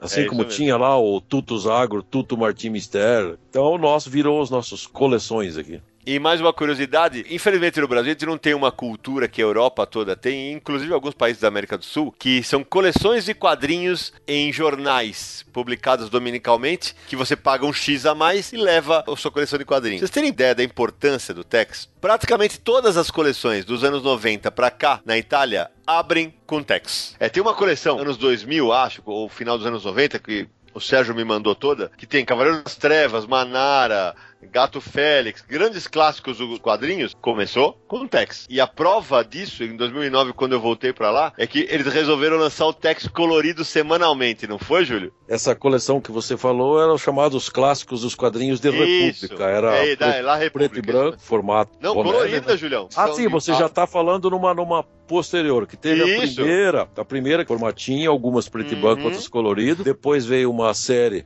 colorida em formato do nosso Tex gigante, vamos dizer assim. E daí, a partir de 2007, começou a republicar todos os Tex em edições semanais. Só que a coisa fez tanto sucesso que era para ser, sei lá, poucas dezenas, 30 edições, e já chegou, passou para 70, passou para 150 e no fim publicaram tudo. E aí o Sérgio até falou, Sidney, a velocidade semanal é tão grande que vai alcançar os Tex Ristampa, né? O Nova Estampa. Eu falei, é, vai acontecer, né? E aconteceu. Puxa, Samir. É, a gente tá falando aí de vários títulos que já saíram no Brasil, a gente fez uma lista grande aí citando vários, mas antes dele chegou Epopeia Tri Pelebal em 1970. Foi, durou 73 edições. O Júlio pode falar um pouquinho sobre essa série também. Na Ebal, antigamente, tinha uma série chamada Epopeia, que eram revistonas grandes. Aí, quando começou a publicação dessa coleção, que originalmente chamava-se História do Oeste, aí virou Epopeia e, por ser trimestral, ganhou o Tri, Epopeia Tri. Mesmo depois, quando começou a sair mensal, continuou com o nome Epopeia Tri. Foram 73 números. Na Itália, essa série, quando foi reeditada, passou a ter 75. É. Inseriram dois números entre o 1 e o 3 para espichar um pouco a história. A Record comprou os direitos em 91 para publicar toda essa coleção. Só que daí, em função das vendas, parou acho que no 26, se não me engano, no 47. Dos Hoje- 75 prometidos, parou no 47. É, durou de 91 a 97 pela Record. E essa série eu nunca li, Epopeia Tri, de verdade. Ela tinha um protagonista fixo ou eram histórias que variavam? É uma família, a família McDonald's, desde a travessia do oeste a leste, feita lá por Lewis and Clark no início do século XIX, e vem até o final do Velho Oeste, que foi lá a corrida ao- das terras a Oklahoma, né? Então passa por várias gerações das- da família dos McDonald interagindo com personagens da história real Ah. da colonização do Velho Oeste. Nos anos 70, 80 foi a única série de gibis que me fez deixar Tex de lado por uns tempos, de tão magnética que é essa coleção. Eu já li e reli toda ela inteira, acho que umas cinco ou seis vezes. E aí os descendentes dessa família depois abriram uma rede de lanchonetes. Ai, meu Não, não. Deus. Não, não, não, não. Digno de laranja essa. Digna, digna do laranja, essa aí foi, viu? Na verdade, teve um episódio onde eles estavam escavando uma montanha. Não, não, para, e, não. E atrás de ouro. E sabe o que eles acharam? Ai, meu Deus, lá. Dois hambúrgueres, alface, queijo. Ah, cala a boca, Naranjo, cala a boca, velho. Sobre a história do, de Epopeia Tri, uma coisa interessante é que havia uma cronologia na série. Ou seja, a gente viu os personagens nascendo, envelhecendo e morrendo também. Sim, Aquele o criador é o Gino D'Antônio. Ah, oh, meu Deus, são monstros dos quadrinhos italianos. E mundiais. Sim. Aí foi colocado um ponto final na saga, quando foi no esmorecer do Velho Oeste, mas era tão fantástico que muita gente perguntava para Bonelli por que, que não continuava. Aí ele falou: o risco de continuar era de virar um, um novelão e as aventuras estão sendo ambientadas nos dias atuais, com os tris, tata, pentanetos dos McDonald's. Então simplesmente acabaram quando acabou oficialmente a epopeia do Velho Oeste, né, com a corrida da Terra lá. Ah, mas que bacana, né? Mas... E aí, tem mais título Bonelli? Personagens do Oeste saiu pela Ebal, teve cinco volumes grandes. Edição de luxo. Era a história real dos personagens do Oeste, sem aquela glamourização do cinema e dos quadrinhos, uma espécie de desconstrução do mito, né? Aí teve Billy the Kid, Jorge o Custer, Jerônimo, Wyatt Earp e todos sentados. Eram cinco edições no Brasil. E as capas brasileiras eram do Antônio Eusébio, não usava as capas originais. E teve o Face Oculta, que teve dois números lançados pela Panini em 2012, e aí todo mundo achou que nunca mais ia continuar. Voltou esse ano aqui num volume que compila quatro edições, lançado numa parceria com a Comics, com a Gibiteria Comics. E tem também uma junção, né, Júlio, de dois materiais mais recentes, né, lançados pela Mitos. O Demil Cassidy, né? Damien Cassidy. que eram duas minisséries de 14 edições, que os leitores eh, de Tex no Brasil, de Zagor, pediam para Mitos, lança um personagem novo, formato Bonelli, preço acessível. A Mitos lançou dois personagens de uma vez só, formato italiano, aventuras muito boas, preço acessível, e, E? não vendeu nada. Vendeu nada. É, durou cinco edições. Os leitores pedem, e aí quando atende, ah não, era só, era só para... Saíram quantos números, Júlio? Cinco. A gente já deu um panorama bastante grande, né, trajetória da Bonelli no Brasil. Agora, muita gente temia que quando dentro desse muita gente estava este que vos fala, porque quando eu conheci o David, o filho do Sérgio, uma vez o Sérgio confidenciou pra mim e falou: ah, o David não gosta de quadrinho, né? E era filho único, né? E com a morte do Sérgio em 2011, muita gente falou: ah, não, agora ferrou. Agora Sérgio Bonelli vai acabar, que os tempos vão ser outros. Eu lembro que o Sérgio, em 2009, chegou a falar que ano sim, ano sim, ele recebia propostas grandes pra vender a editora dele pra grupos grandes grandes como a Mondadori, que é uma potência na Itália, e eu desconfio até mesmo a Panini. Mas aí, quando em 2009, o Sérgio já num bate-papo lá comigo falou assim: Sidney, o lance das séries mais longevas, Tex, Dylan Dog, Martin Mystery, Zagor e tal, ele começou a experimentar novos formatos. Eu queria que você falasse justamente disso. Como está Sérgio Bonelli Editore hoje? O David, já que ele não curtia quadrinhos, como é que ele se amparou para dar sequência no negócio da família dele? Já no final dos anos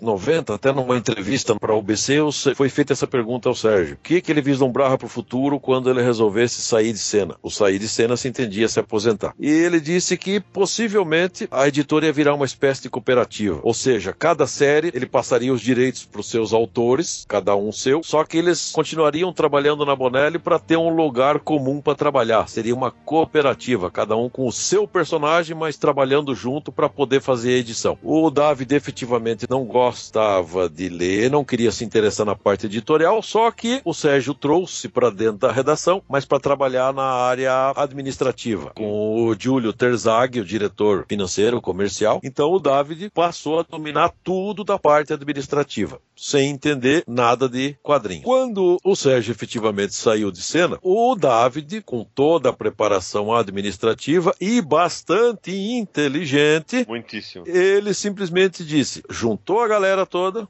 cada um continue fazendo o que sabe, eu não vou me meter. Ele tinha um diretor editorial, o Mauro Marqueselli, braço direito do Sérgio, que sabia tudo da parte editorial, mais os editores de cada área, o Castelli em Martim Mistero, o Bozelli em Tex, o Moreno em Zagor, e cada um nas suas séries. E o David disse: continuem fazendo o que vocês sabem fazer. Simplesmente a coisa manteve-se, aí vieram novas ideias, aí foram contratados administradores profissionais para trabalhar junto com os que lá já existem. O que, que eu digo por administrador profissional? A Bonelli sempre foi uma empresa familiar de pai para filho Sim. desde 1940. Chegou agora no David, Tem um negócio que nós esquecemos de falar no começo e que vale a pena citar. Que lá no começo teve um momento em que a mãe do Sérgio toca a editora, né? Gianluigi, que começou a editora em 40, depois ele cansou do papel de editor. Durante a guerra, se mandou da Itália. Na volta da guerra, ele disse que não queria mexer com editoria. A esposa dele falou: então deixa que eu faço isso aqui. Mas ela fez exatamente o que o David fez agora. Ela não entendia nada de quadrinho, entendia de administração familiar como toda boa dona de casa. Ela simplesmente tinha os profissionais com quem ela já tinha contato. O próprio Gianluigi, não, eu escrevo as histórias e os profissionais de desenho são esses. E disse: olha, vocês façam o que vocês sabem. Ela recebia o material e mandava para a banca. Não queria nem saber se era bom ou se era ruim, porque ela não entendia nada. Ela confiava nos profissionais. Aí depois veio o Sérgio e tal. Aí agora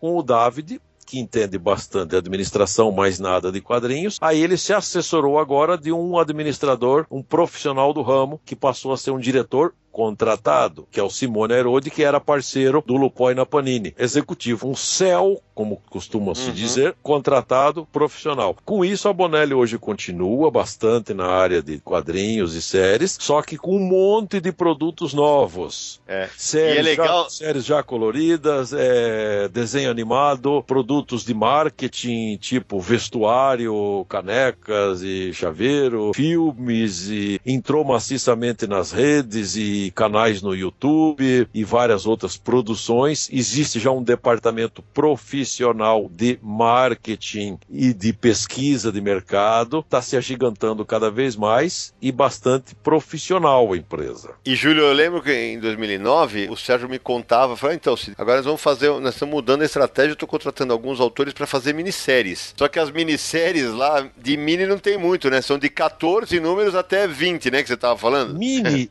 série, Uma né? minissérie. A galera tem história para contar, né? É, é, exatamente. Depois eu acompanhei ter- algumas, Júlio. Eu acompanhei, até porque o Sérgio me mandou algumas. O Grey Storm. É, você leu essa? Li a história de um cientista meio, meio louco e visionário. E que tem uma pegada muito interessante de arte, inclusive, que tem uma coisa que era meio curiosa, né? Todas as capas são sangradas, né? Com, com um requadro. Uma coisa que fugiu um pouquinho do padrão visual das capas da Bonelli, né? Sim, esse foram o, o impacto visual para mostrar que era uma coisa totalmente Uhum. diferente e nova. Com meio no estilo 20 mil léguas submarinas. Verne, Aventuras de Júlio Verne. E, e dessas novas, o que, que você tem acompanhado? Eu também recebi, queria que você falasse sobre Lilith, sobre uma iniciativa incrível que ele me contou de graphic novels no formato italiano de revista, que é um pouco menor, que para quem não conhece o formato italiano, ele é similar ao tamanho da Turma da Mônica Jovem. Eu quero que você fale mais detalhadamente sobre Le Storie. Tá, Le Storie, que quer dizer as histórias.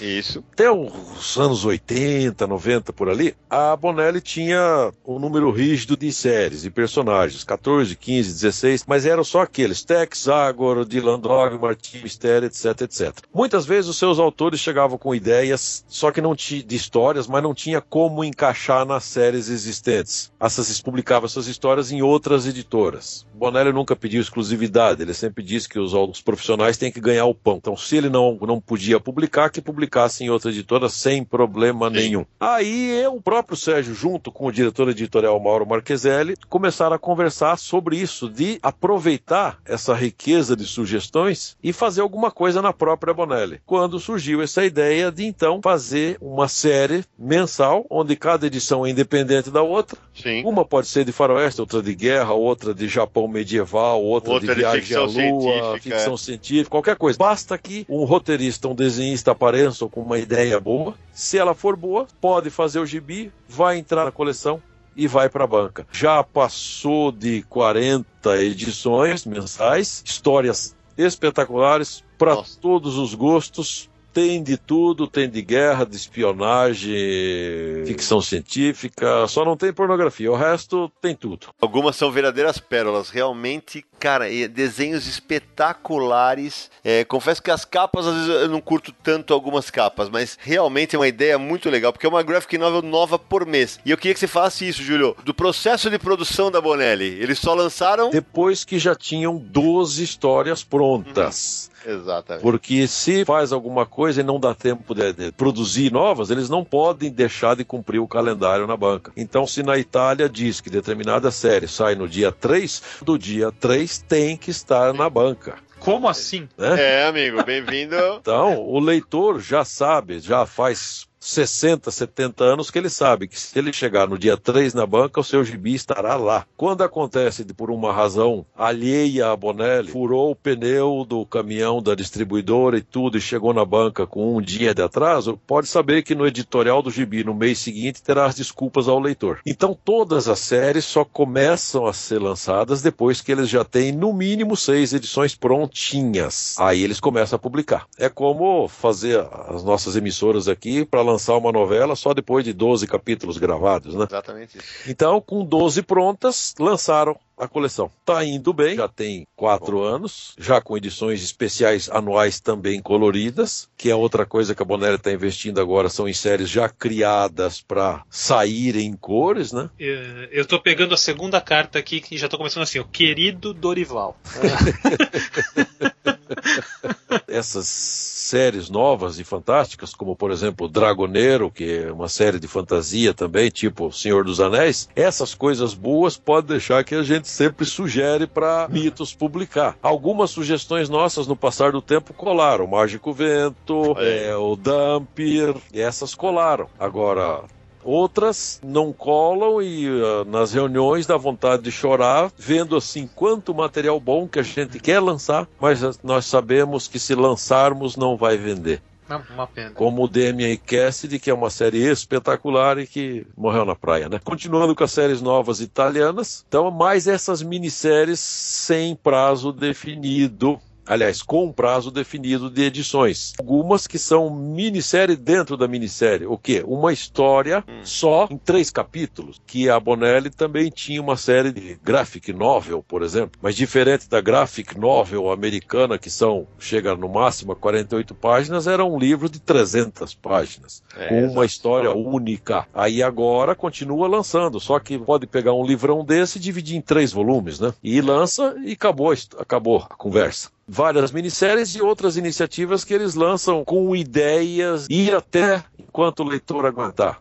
Aí saiu recentemente Saguaro, ambientado nos anos 70, que é um índio navajo que entra para a Polícia Federal Americana. Então, tudo ambientado nos anos 70, durou três anos, já parou, vendas baixas. Começou a sair Lucas Reborn, uma espécie de renascido Tá. é um sujeito que morre e renasce, meio vampiro, não está muito definido ainda quem é ele, está indo, já foi para o terceiro ano, vamos ver até onde vai, né? Lilith, uma série semestral. É, essa tem algumas edições. Começou em 2008 e tá no número 16. Sim, vai acabar no ano que vem. Também é um personagem que eu gosto bastante. A ideia de base qual é? Que o mundo do futuro ele está em colapso. Está sendo dominado por uns seres estranhos e a humanidade tem que viver cavernas subterrâneas para não ser devorada. Aí, para que isso não aconteça, para mudar a história,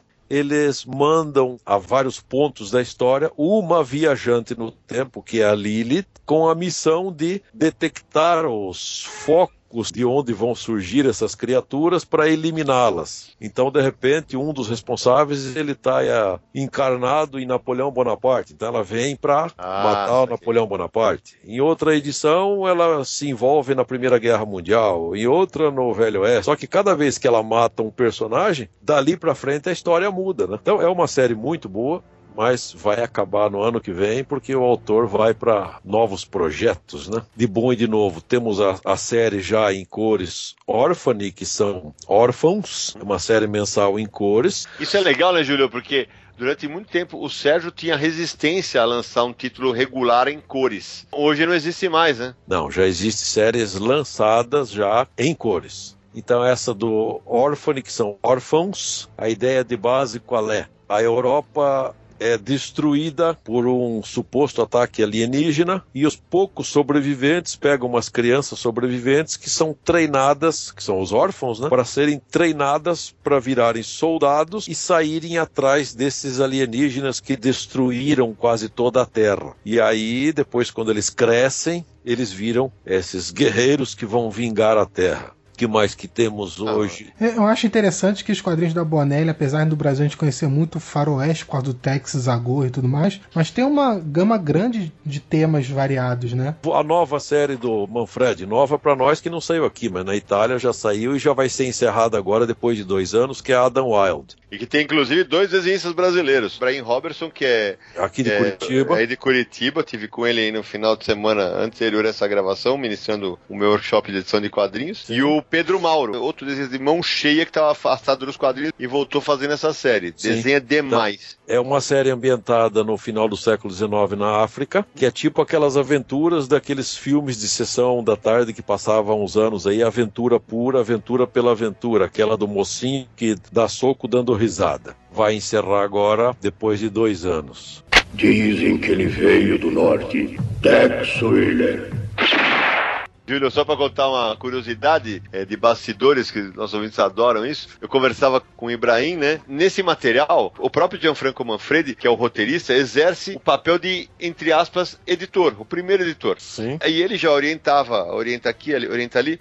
O Ibrahim falou assim, Sidney, teve uma hora que eu tive que passar, acho que, dois meses desenhando cavalo, porque uma hora eu desenhei um cavalo tal, e, e aí quando eu, eu desenhei de outro ângulo, ele falava assim, o cavalo não tá igual, não é o mesmo cavalo. E é exatamente isso. Eu sempre falei muito isso, na minha coluna sobre a morte do Bonelli, eu sempre falei isso, você pode não gostar do estilo deste ou daquele artista, mas na Sérgio Bonelli Editore não havia desenhista ruim tecnicamente falando. Perfeito comentário. E é curioso que cada pessoa tem seus favoritos, né? Pro mesmo Exato, personagem. exatamente. Esses quadrinhos dos brasileiros que você mencionou agora, eu lembro que a gente noticiou na época. Sim. Então eu vou linkar também no post desse programa para o pessoal Boa. poder ver, porque tem exemplos de artes e tudo mais. E existe uma outra série também que está andando, é o Morgan Lost, que é um mundo também fora do tempo, ao mesmo tempo que você encontra os personagens dirigindo um Bentley anos 40, ele está usando um celular. Muito É, legal. cheio de assassinos em série, toda edição tem um assassino em série novo. O mocinho é daltônico, ele só enxerga vermelho. Por isso os gibis não são em preto e branco, eles são em preto, branco e vermelho. Olha que interessante. É realmente a empresa se modernizando, né, Júlio? Sim, sim, sim. E, alguém deve ter visto em sebos aí. Eu tive a sorte de ver na banca, nos anos 70, existia alguns gibis do fantasma em preto e branco, em que só o fantasma era vermelho. Uhum. O gibi todo era preto e branco. É. Questões econômicas também, né? Sim, então, a ideia é desses gibi velho nos 60, 70, preto, branco e vermelho. Algumas cenas são em vermelho porque é assim que o mocinho enxerga, né? E, a, e a coceira que dá para ler tudo isso que ele tá falando, a gente que é apaixonado por quadrinho, fala para mim. Meu Deus, já tô ficando desesperado aqui. É, e é justamente esse o ponto, né? Você vê, posso dizer pelos que eu li. São quadrinhos de qualidade que raramente vão chegar no Brasil, porque são séries mais longevas tal, e a mesma uma minissérie são 14 números. A gente vê aí pelo Face Oculta que infelizmente aqui ainda não emplacou, a gente espera que chegue ao final dessa vez, porque você vai falar assim, pô, é para quem não leu, Face Oculto é um quadrinho sobre a colonização italiana na Etiópia. Aí você fala assim, ah, é um, é um quadrinho que só italiano vai ler, porque é um negócio muito deles. Na hora que você para e lê o primeiro volume, que é um catatal, que juntando quatro edições uh, italianas, a história é absolutamente envolvente. E aí o cara fala, quero mais, eu quero mais disso falou ali que dá vontade e, e, e, vem água na boca, na verdade, dá e vem mesmo. E tem muito Sim. material antigo que não saiu aqui, o Comandante Mark e outro. Sim. Enfim, é assunto para vários programas. Exato. Mas dá a gana de ler tudo isso e tem que reservar sempre uns minutos por dia para ler qualquer coisa. Então, na minha gibiteca, eu tenho uma sessão aqui só que de material a ler. Então, qualquer gibi antes de ir para o seu lugar, Olha aí o Tex, o Martim Mistério, o Zagro, qualquer um, primeiro eu tenho que ler. Ah. Então, tudo que tem aqui, as dezenas de milhares de gibi que tem, eu já li todos. E alguns eu li mais de uma vez, e outros, além de ler mais de uma vez, ainda tive que traduzir o gibi que eu já tinha lido duas, três vezes. Dá tempo de ler tudo? Dá sim. Agora, é bonito de ver a é. sessão ali só com os gibi empilhados esperando para ser lido, que antes de ser lido ele não entra oficialmente na, na coleção. Tá vendo? Esse é o Júlio Schneider, esse é o nosso convidado de hoje. Bom, galera, o papo tá espetacular. Se deixasse a gente iria muito mais longe, só que a gente tem que dar uma pausa porque no próximo bloco a gente volta com as indicações da galera do Universo HQ, do Confis Universo, que é a parte que nossos ouvintes mais curtem. Então, não sai daí, a gente já volta.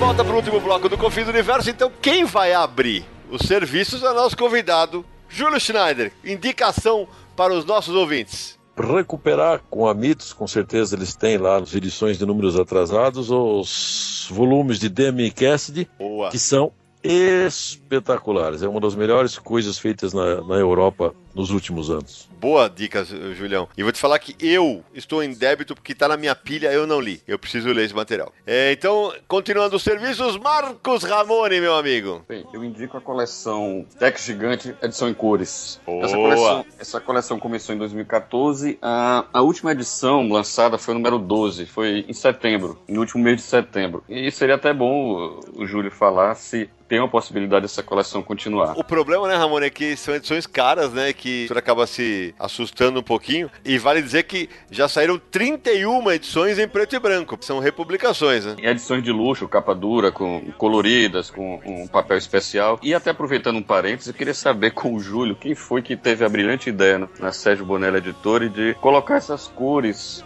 no uniforme do Kit Wheeler. Porque é, é horrível. É simplesmente horrível. Fala aí pra galera quais Aquela... são as cores. Não, vamos lá, deixa eu descrever aqui. Camisa amarela como a do Tex, com um, uma espécie de gravata ou lenço verde, uma uhum. calça verde só que na camisa amarela tem uma espécie de patch, algum, um, mais um tecido quadrado, retangular, sei lá, bem no meio que é vermelho. Agora Isso. você imagina essa combinação horrível de cores e o fato de que você imagina em pleno no Velho Oeste norte-americano alguém andar com um verdadeiro alvo desse jeito no peito.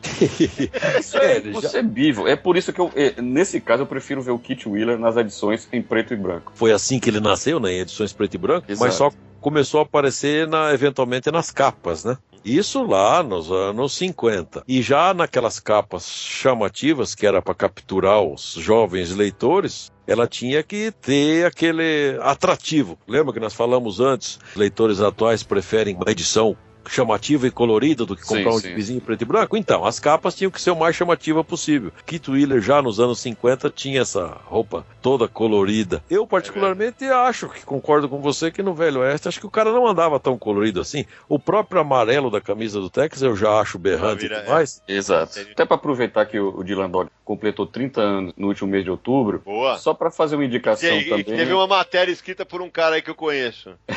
Exatamente. Vai aparecer o link aí dessa matéria sobre Fala 30 quem é o cara, porra! Eu. E é o seguinte, fazer uma indicação de um gibi que não é da Boné, é da Disney. Foi publicado aqui no Brasil em julho do ano passado, que é Mickey número 385, que publicou uma, uma paródia, um especial que foi originalmente publicada na Itália, em homenagem ao Dylan Dog. Então nessa paródia o Mickey se transforma no Dylan Mouse. É uma, uma história que, tá, cujo roteiro ele gera controvérsia, inclusive o Sidão odiou. Eu, eu não curti o roteiro, não. Exato, mas Mas a arte. A arte é fantástica, espetacular. Do, isso é o desenho do Paulo Motura, é Gosto. maravilhoso aquilo. A capa dessa edição do Mickey faz uma homenagem também à primeira edição do Dylan Dog lançado na Itália. Uma belíssima homenagem. Samir, sua indicação. A minha, na verdade, são duas indicações. A primeira que eu vou indicar é Dylan Dog, que é um quadrinho sobre o detetive do pesadelo, né? Um investigador que lida com histórias de terror, suspense. E infelizmente no Brasil não pegou tanto assim, não tem tantas edições publicadas. É um pecado. Quem resenhava Dylan Dog pra gente no aniversário aqui era o Fernando Vitti, que era um fanzaço do personagem. Quem mais publicou Dylan Dog no Brasil foi a Mitos, que publicou 40 números entre 2002 e 2006. Mas antes disso foi Record, publicou uma, uma série de 11 números. A Conrad publicou uma minissérie de seis partes, que eram com as capas do Mike Minola até. E eu posso falar, Samir, eu lia bastante Dylan Dog. O Dylan Dog, Tiziano Sclave é o criador, é, e o Dylan Dog era assim, era uma montanha russa. Tinha edições que eram absolutamente espetaculares e tinha edições que eram completamente terminadas. Falou assim, hã? Né, Julião? Acabou? Tinha muito isso, né?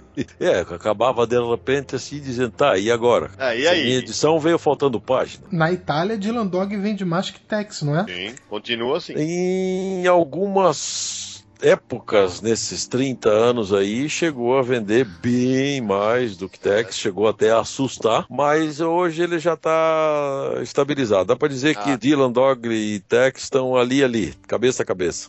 E o Tá. Sidão já lembrou que tem festival de terror com o nome do personagem e tudo mais. Hoje não tem mais, É, mas teve. Tinha Não, isso. tem. E a minha segunda indicação, a gente aqui já comentou duas vezes sobre como às vezes os leitores vão nas bancas e veem aqueles quadrinhos do Tex pequenos, preto e branco, e que não é muito atrativo.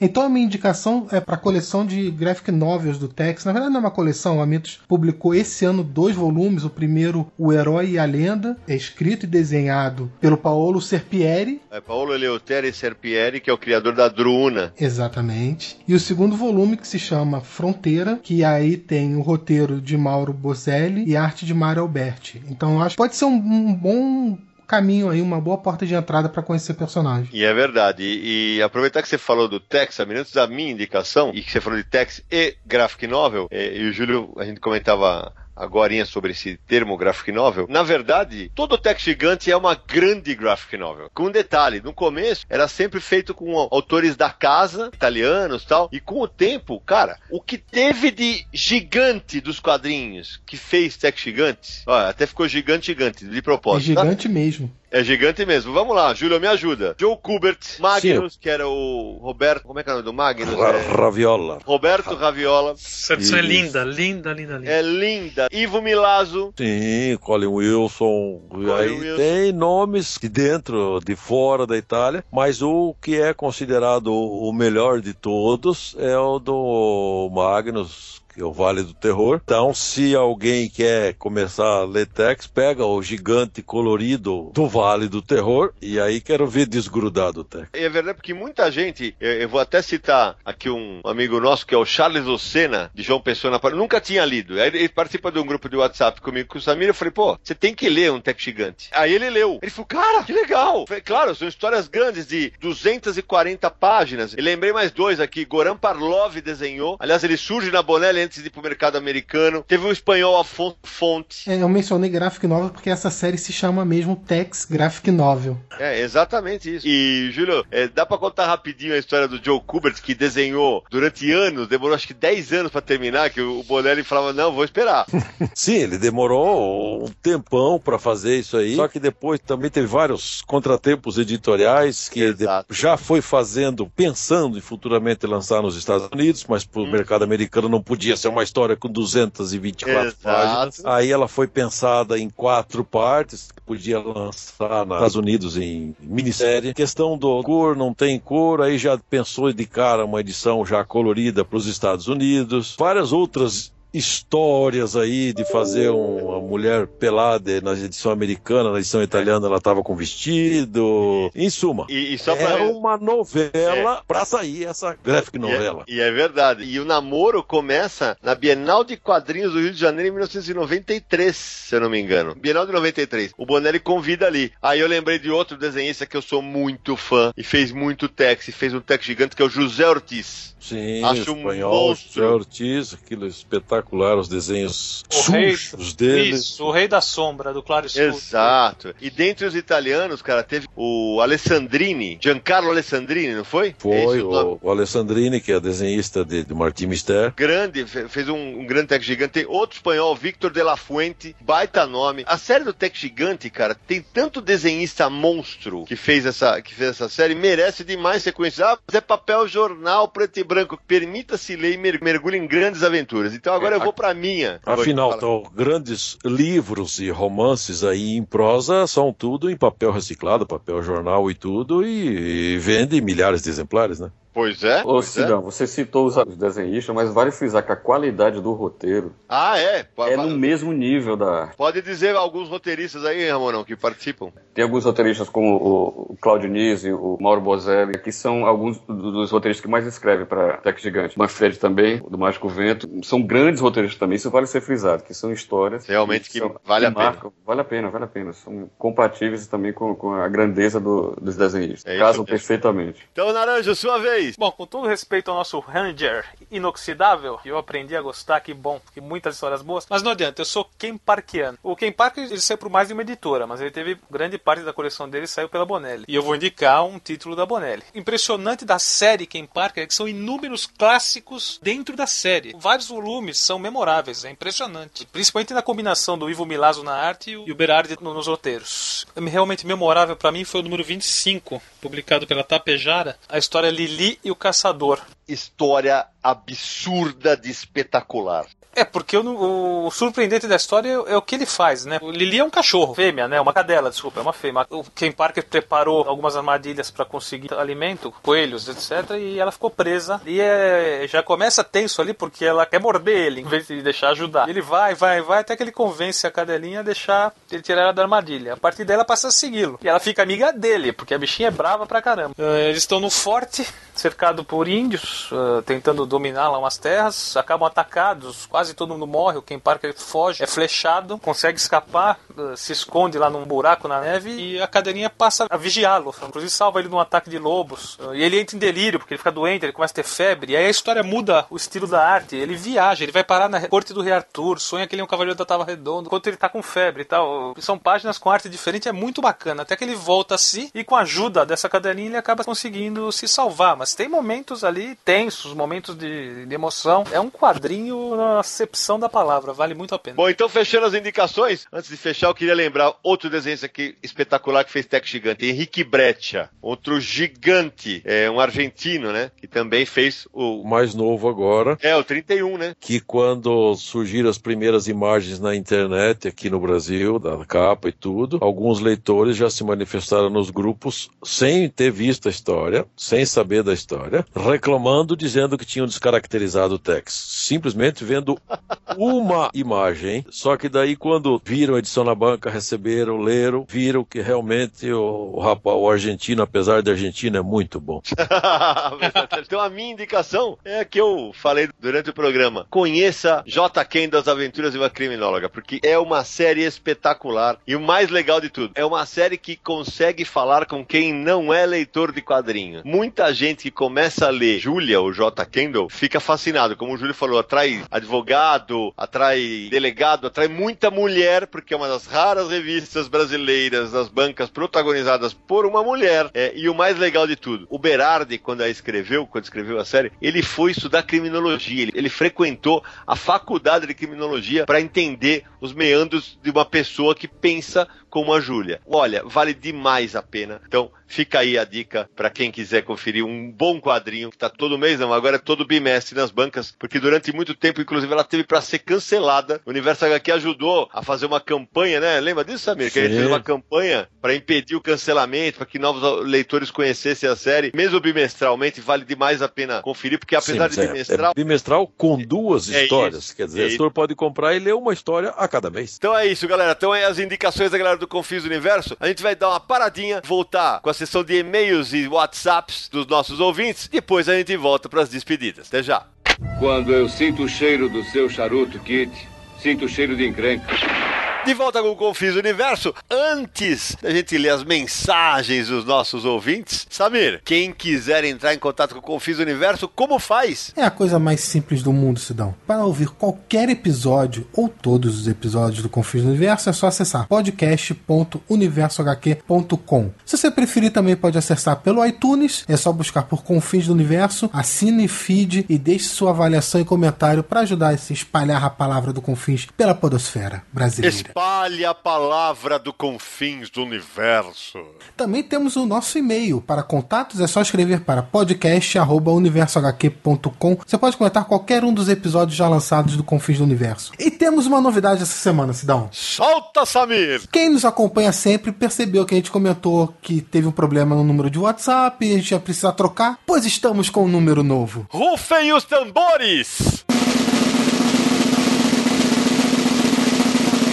Agora, para mandar sua mensagem de voz para aparecer aqui no Confins do Universo, é só mandar para DDD 11 94 593 5989. Repita! Repetindo para poder anotar, DDD 11 94 593 5989. Muito bem, Samir. Se eu mandar, vocês leem? Ah! A gente já tem que te aturar aqui, eu não vou te aturar na resposta de e-mail, não. cara. Os nossos ouvintes nesse momento descobrem que hoje, excepcionalmente, porque ele nunca quer participar, Marcelo Naranjo participa da leitura de e-mails e WhatsApp. É hoje, aguardem. Bora! E se você quiser também pode acessar o site Universo HQ, claro. www.universohq.com, todo o nosso conteúdo está lá. E redes sociais, buscar por Universo HQ em Facebook, Twitter, Instagram e Google+. É só nos seguir por lá também. Lembrando que o Confis Universo é um podcast quinzenal. E se você Apesar do tanto de gente que parou a gente na CCXP falando pra virar semanal, continua quinzenal, tá, E galera? caso você não tenha percebido, Sidão, o Andrei matou a bola no peito e jogou o desafio, né? Ai, meu pai do Ele céu. falou que por ele seria semanal. Claro, por ele seria diário esse Andrei Traíra aí.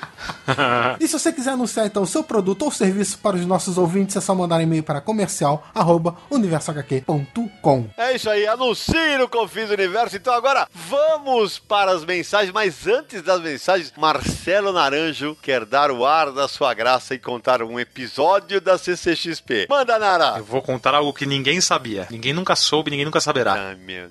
Só nós sabemos. Vai. Chegamos na CCXP, primeiro dia, estávamos lá juntos, descemos do carro. Veio um pessoal que estava com a revista Mundo dos Super-Heróis, alguns números antigos, pelo que eu entendi, o pessoal tava é, doação para uma formatura, né? Se não foi isso que eles falaram? Festa de formatura, é isso mesmo. Festa de formatura. Achei bacana, muito bacana a iniciativa. É, é muito legal ter, tem todos os eventos eles estão lá na porta distribuindo a É, revista. e o legal é que eles se formam em março, em junho, em agosto, em setembro, até em dezembro. Ah, mas o que vale é um incentivo aos rapazes. Tá valendo, Sim, tá valendo. com certeza. Mas o rapaz que foi é sempre comigo, ele me entregou três exemplares, perguntou se eu podia comentar e, e comentou: aproveita que o dono desses personagens, ó, eram os personagens da Marvel. O Stan Lee vai estar lá no stand, cara. O- o- No caso, ele te mostrou aquela edição que tinha o Stan Lee, não foi isso? É, foi, ele falou, cara, ele veio, viu? Aproveita lá, ele vai estar no stand. Eu falei, o Stan Lee está no stand. Ele falou, está aí, cara, me falaram. Eu falei, Sidney, o Stan Lee estará no stand. E- e, bom, nós largamos tudo e saímos correndo. Foi lindo, só que nós só não achamos o Stan Lee. Estamos procurando até agora. Porque ninguém nos avisou.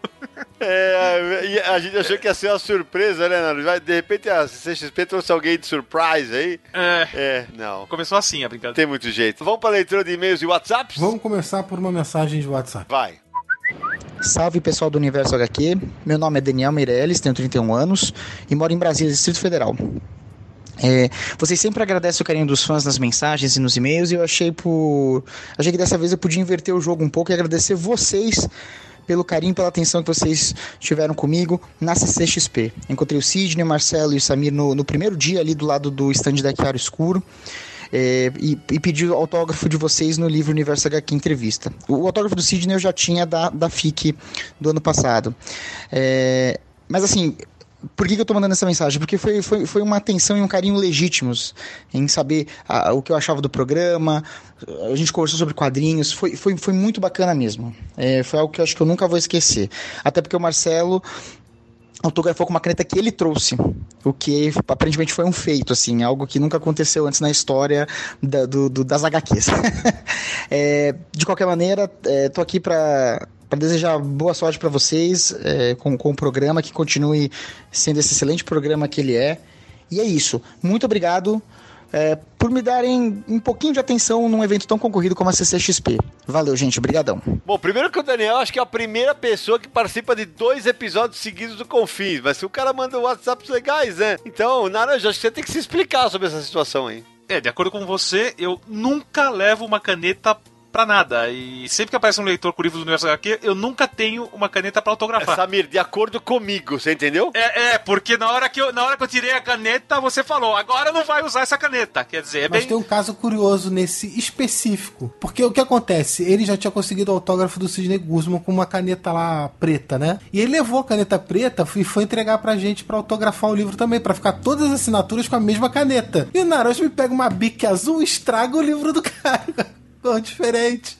Mas eu fui preparado, pô. Aí, aí não quer deixar usar a minha caneta. Não, eu desisto. Vocês não entendem, vocês. Vocês não me É o entendem. incompreendido, né, Samir? Coitadinho do laranja, velho. Bora pras mensagens, Samir. Vamos lá, agora são os e-mails. O primeiro é de André Ribeiro, de Mogi Guaçu, engenheiro e desenhista amador nas horas vagas. Fala galera do Universo HQ, os caras mais fodas da podosfera nerd brasileira. Outra, meu Deus. Nesse meio, pós-CCXP, venho agradecer-lhes pela cortesia com que fomos recebidos por vocês no evento. Meu grande amigo Fábio Camatari, eu e meu filho João Paulo, que saiu de lá mais feliz e esfuziante quanto possível, pois não estava acreditando que havia conhecido o editor e escritor da Turma da Mônica. O outro foi o Flávio Teixeira, uma meia hora antes. Foi o bastante para deixar o pequeno alucinado. Enfim, esse e-mail vai para agradecer e compartilhar a nossa sincera alegria com a oportunidade de revê-los, poder trocar uma ou duas palavras e apresentar-lhes meu pequeno padawan. Aproveitando este e-mail, estou enviando uma imagem da camisa com que presenteei o Sidão e o Maurício, a título de, de apresentar-lhes a imagem original, sem a perda da qualidade da estampa. Um grande abraço e até a próxima. Ô André, obrigado, cara. Mais uma vez, a gente agradeceu demais pessoalmente. É, o André, pra quem é ouvinte antigo do Confins do Universo, na CCXP do ano passado, ele,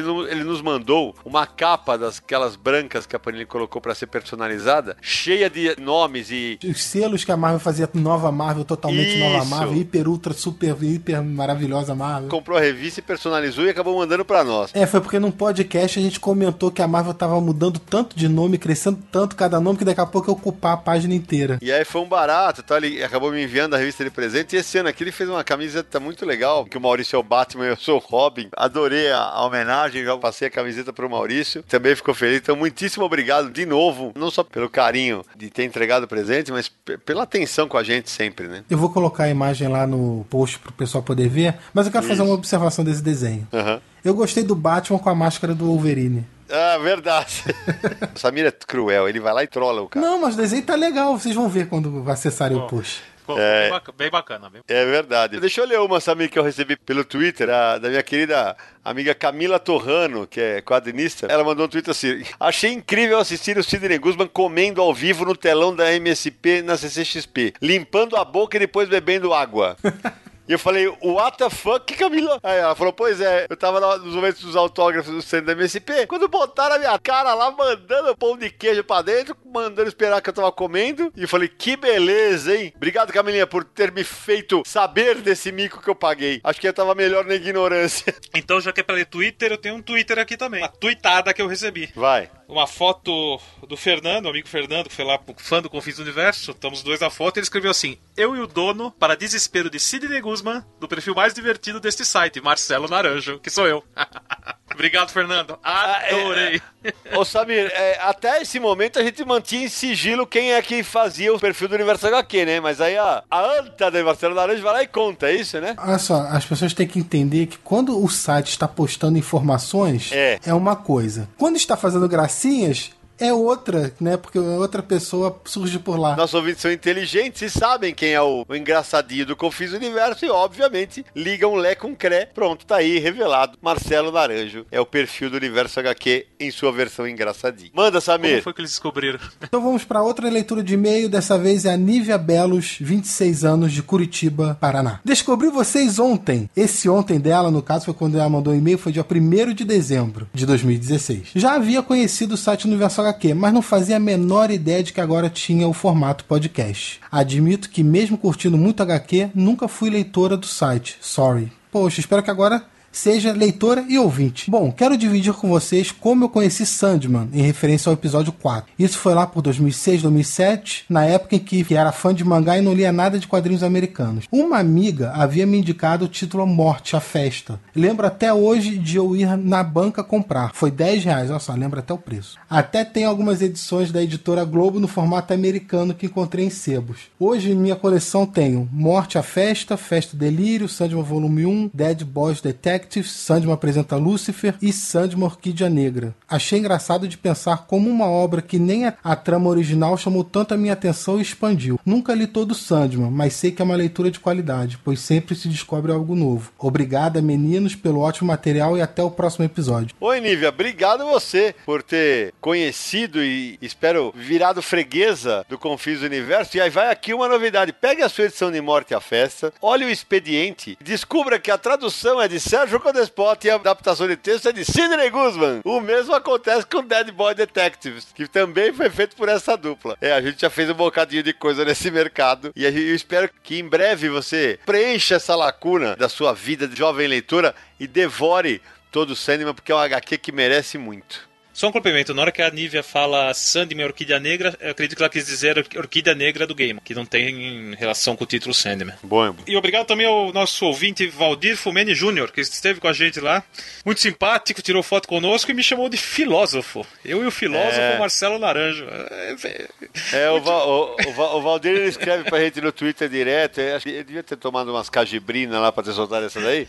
Porque essa daí, Valdir, não, pela barba do profeta, eu tenho que contar. Então vamos pro último e-mail desse episódio, o Sidão também o último e-mail de 2016. Ó, Mas em 2017 esperamos muito mais mensagens. Olá, pessoal do HQ. Acompanho vocês desde o início e ouço sempre os podcasts. Tenho uma sugestão que deve agradar principalmente ao Sidão. Que tal fazer um podcast sobre X-Men de Claremont e Byrne? Olha, eu acho que mais do que agradar o Sidão, vai agradar o Sérgio Codespot. Gente, o Sérgio vai falar sete horas seguidas, não vai dar ah, pra o, pôr. o Sérgio Codespot já deve estar agora, falando- lá em Luxemburgo, desesperado, falando, em férias, ouvindo a gente, falando assim, não, agora.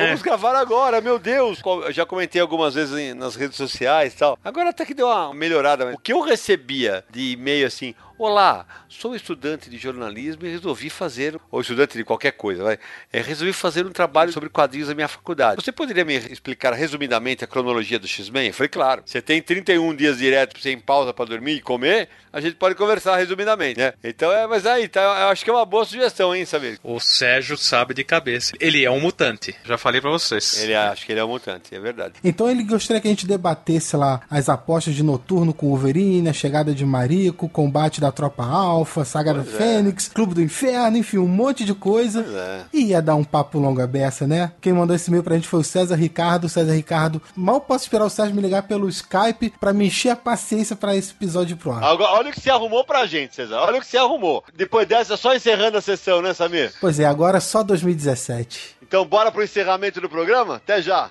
A morte o acompanhava, pronta para atingir qualquer um que ousasse violar a lei.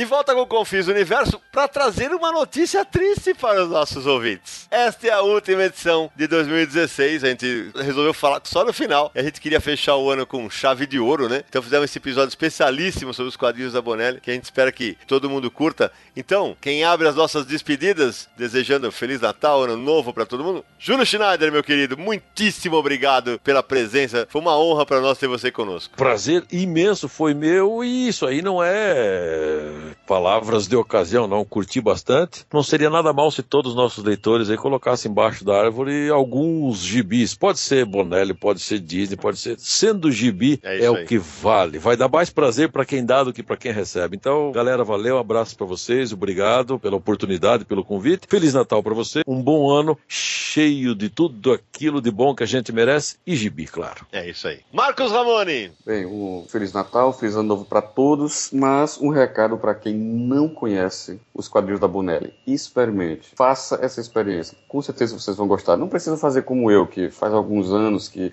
abandonei os quadrinhos de super-heróis e hoje em dia o que me faz bem, o que realmente me dá prazer na leitura são os quadrinhos da Bonelli. Experimente, vocês vão gostar. É isso aí. Marcelo Naranjo. Ah, que 2017 seja um ano melhor para todos nós. Bastante quadrinhos, bastante realizações e bastante podcast com fins do universo. Até lá. É isso aí. Samir Daliato, meu querido. Eu queria agradecer a presença do Júlio para falar sobre Bonelli, se enriquecendo muito a discussão. E eu queria agradecer aos ouvintes que nos acompanharam mais um ano de Confins do Universo. A gente tem recebido muitas mensagens, muita resposta positiva sobre cada episódio. Isso nos deixa muito felizes, porque a gente gosta de fazer o podcast. E espero que continue nos acompanhando em 2017. Vamos fazer mais episódios aí. É isso aí. Então eu me despeço também, desejando um grande Natal para todo mundo que nos acompanha. Um ano novo cheio, repleto de quadrinhos. Então deixo o meu abraço, meu muitíssimo obrigado pela companhia ao Samir, ao Sérgio, ao Naranjo, ao Ramone, ao Daci, a todo mundo que participou com a gente durante 2016 de algum episódio. E já que nós estamos falando de Tex, né, deixar dois abraços especiais aqui a um cara que colaborou conosco durante muito tempo, o GG Carson. O Carson, que é da Paraíba, escreveu muita resenha sobre Tex pra gente. E pra galera do fórum do Tex BR, o site brasileiro sobre o Tex, tem o Gervásio, uma galera toda que participa e deixar o nosso abraço para todos eles. Então é o seguinte, no melhor estilo Kit Carson, que todo mundo peça aquele bom bife de dois dedos ou três dedos de altura com batatas fritas e a gente se encontra em 2017 com muitos episódios de Confins do Universo.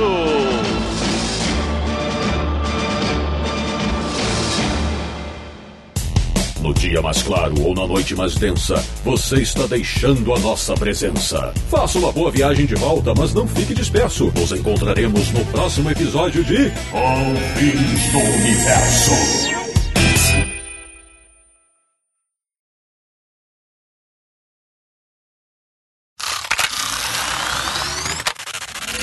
Tem um quê de detetive do impossível, Samir Daliato. Peraí que passou uma moto. É, peraí que passou uma moto e ele foi pros extras. Ele pegou a moto do Martin Mister e já foi direto pros extras. Vai. Posso? Vai.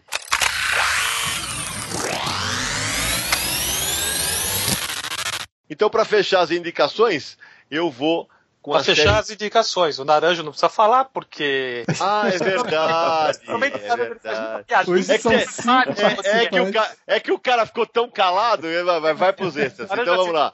Vamos lá. Faz muita piadinha. Não, tira, não vai nem indicar nada. Mas tudo é, isso, é assim que é bom, é isso mesmo. Então cortamos na. Não, brincadeira. Este podcast foi editado por Radiofobia, podcast e multimídia.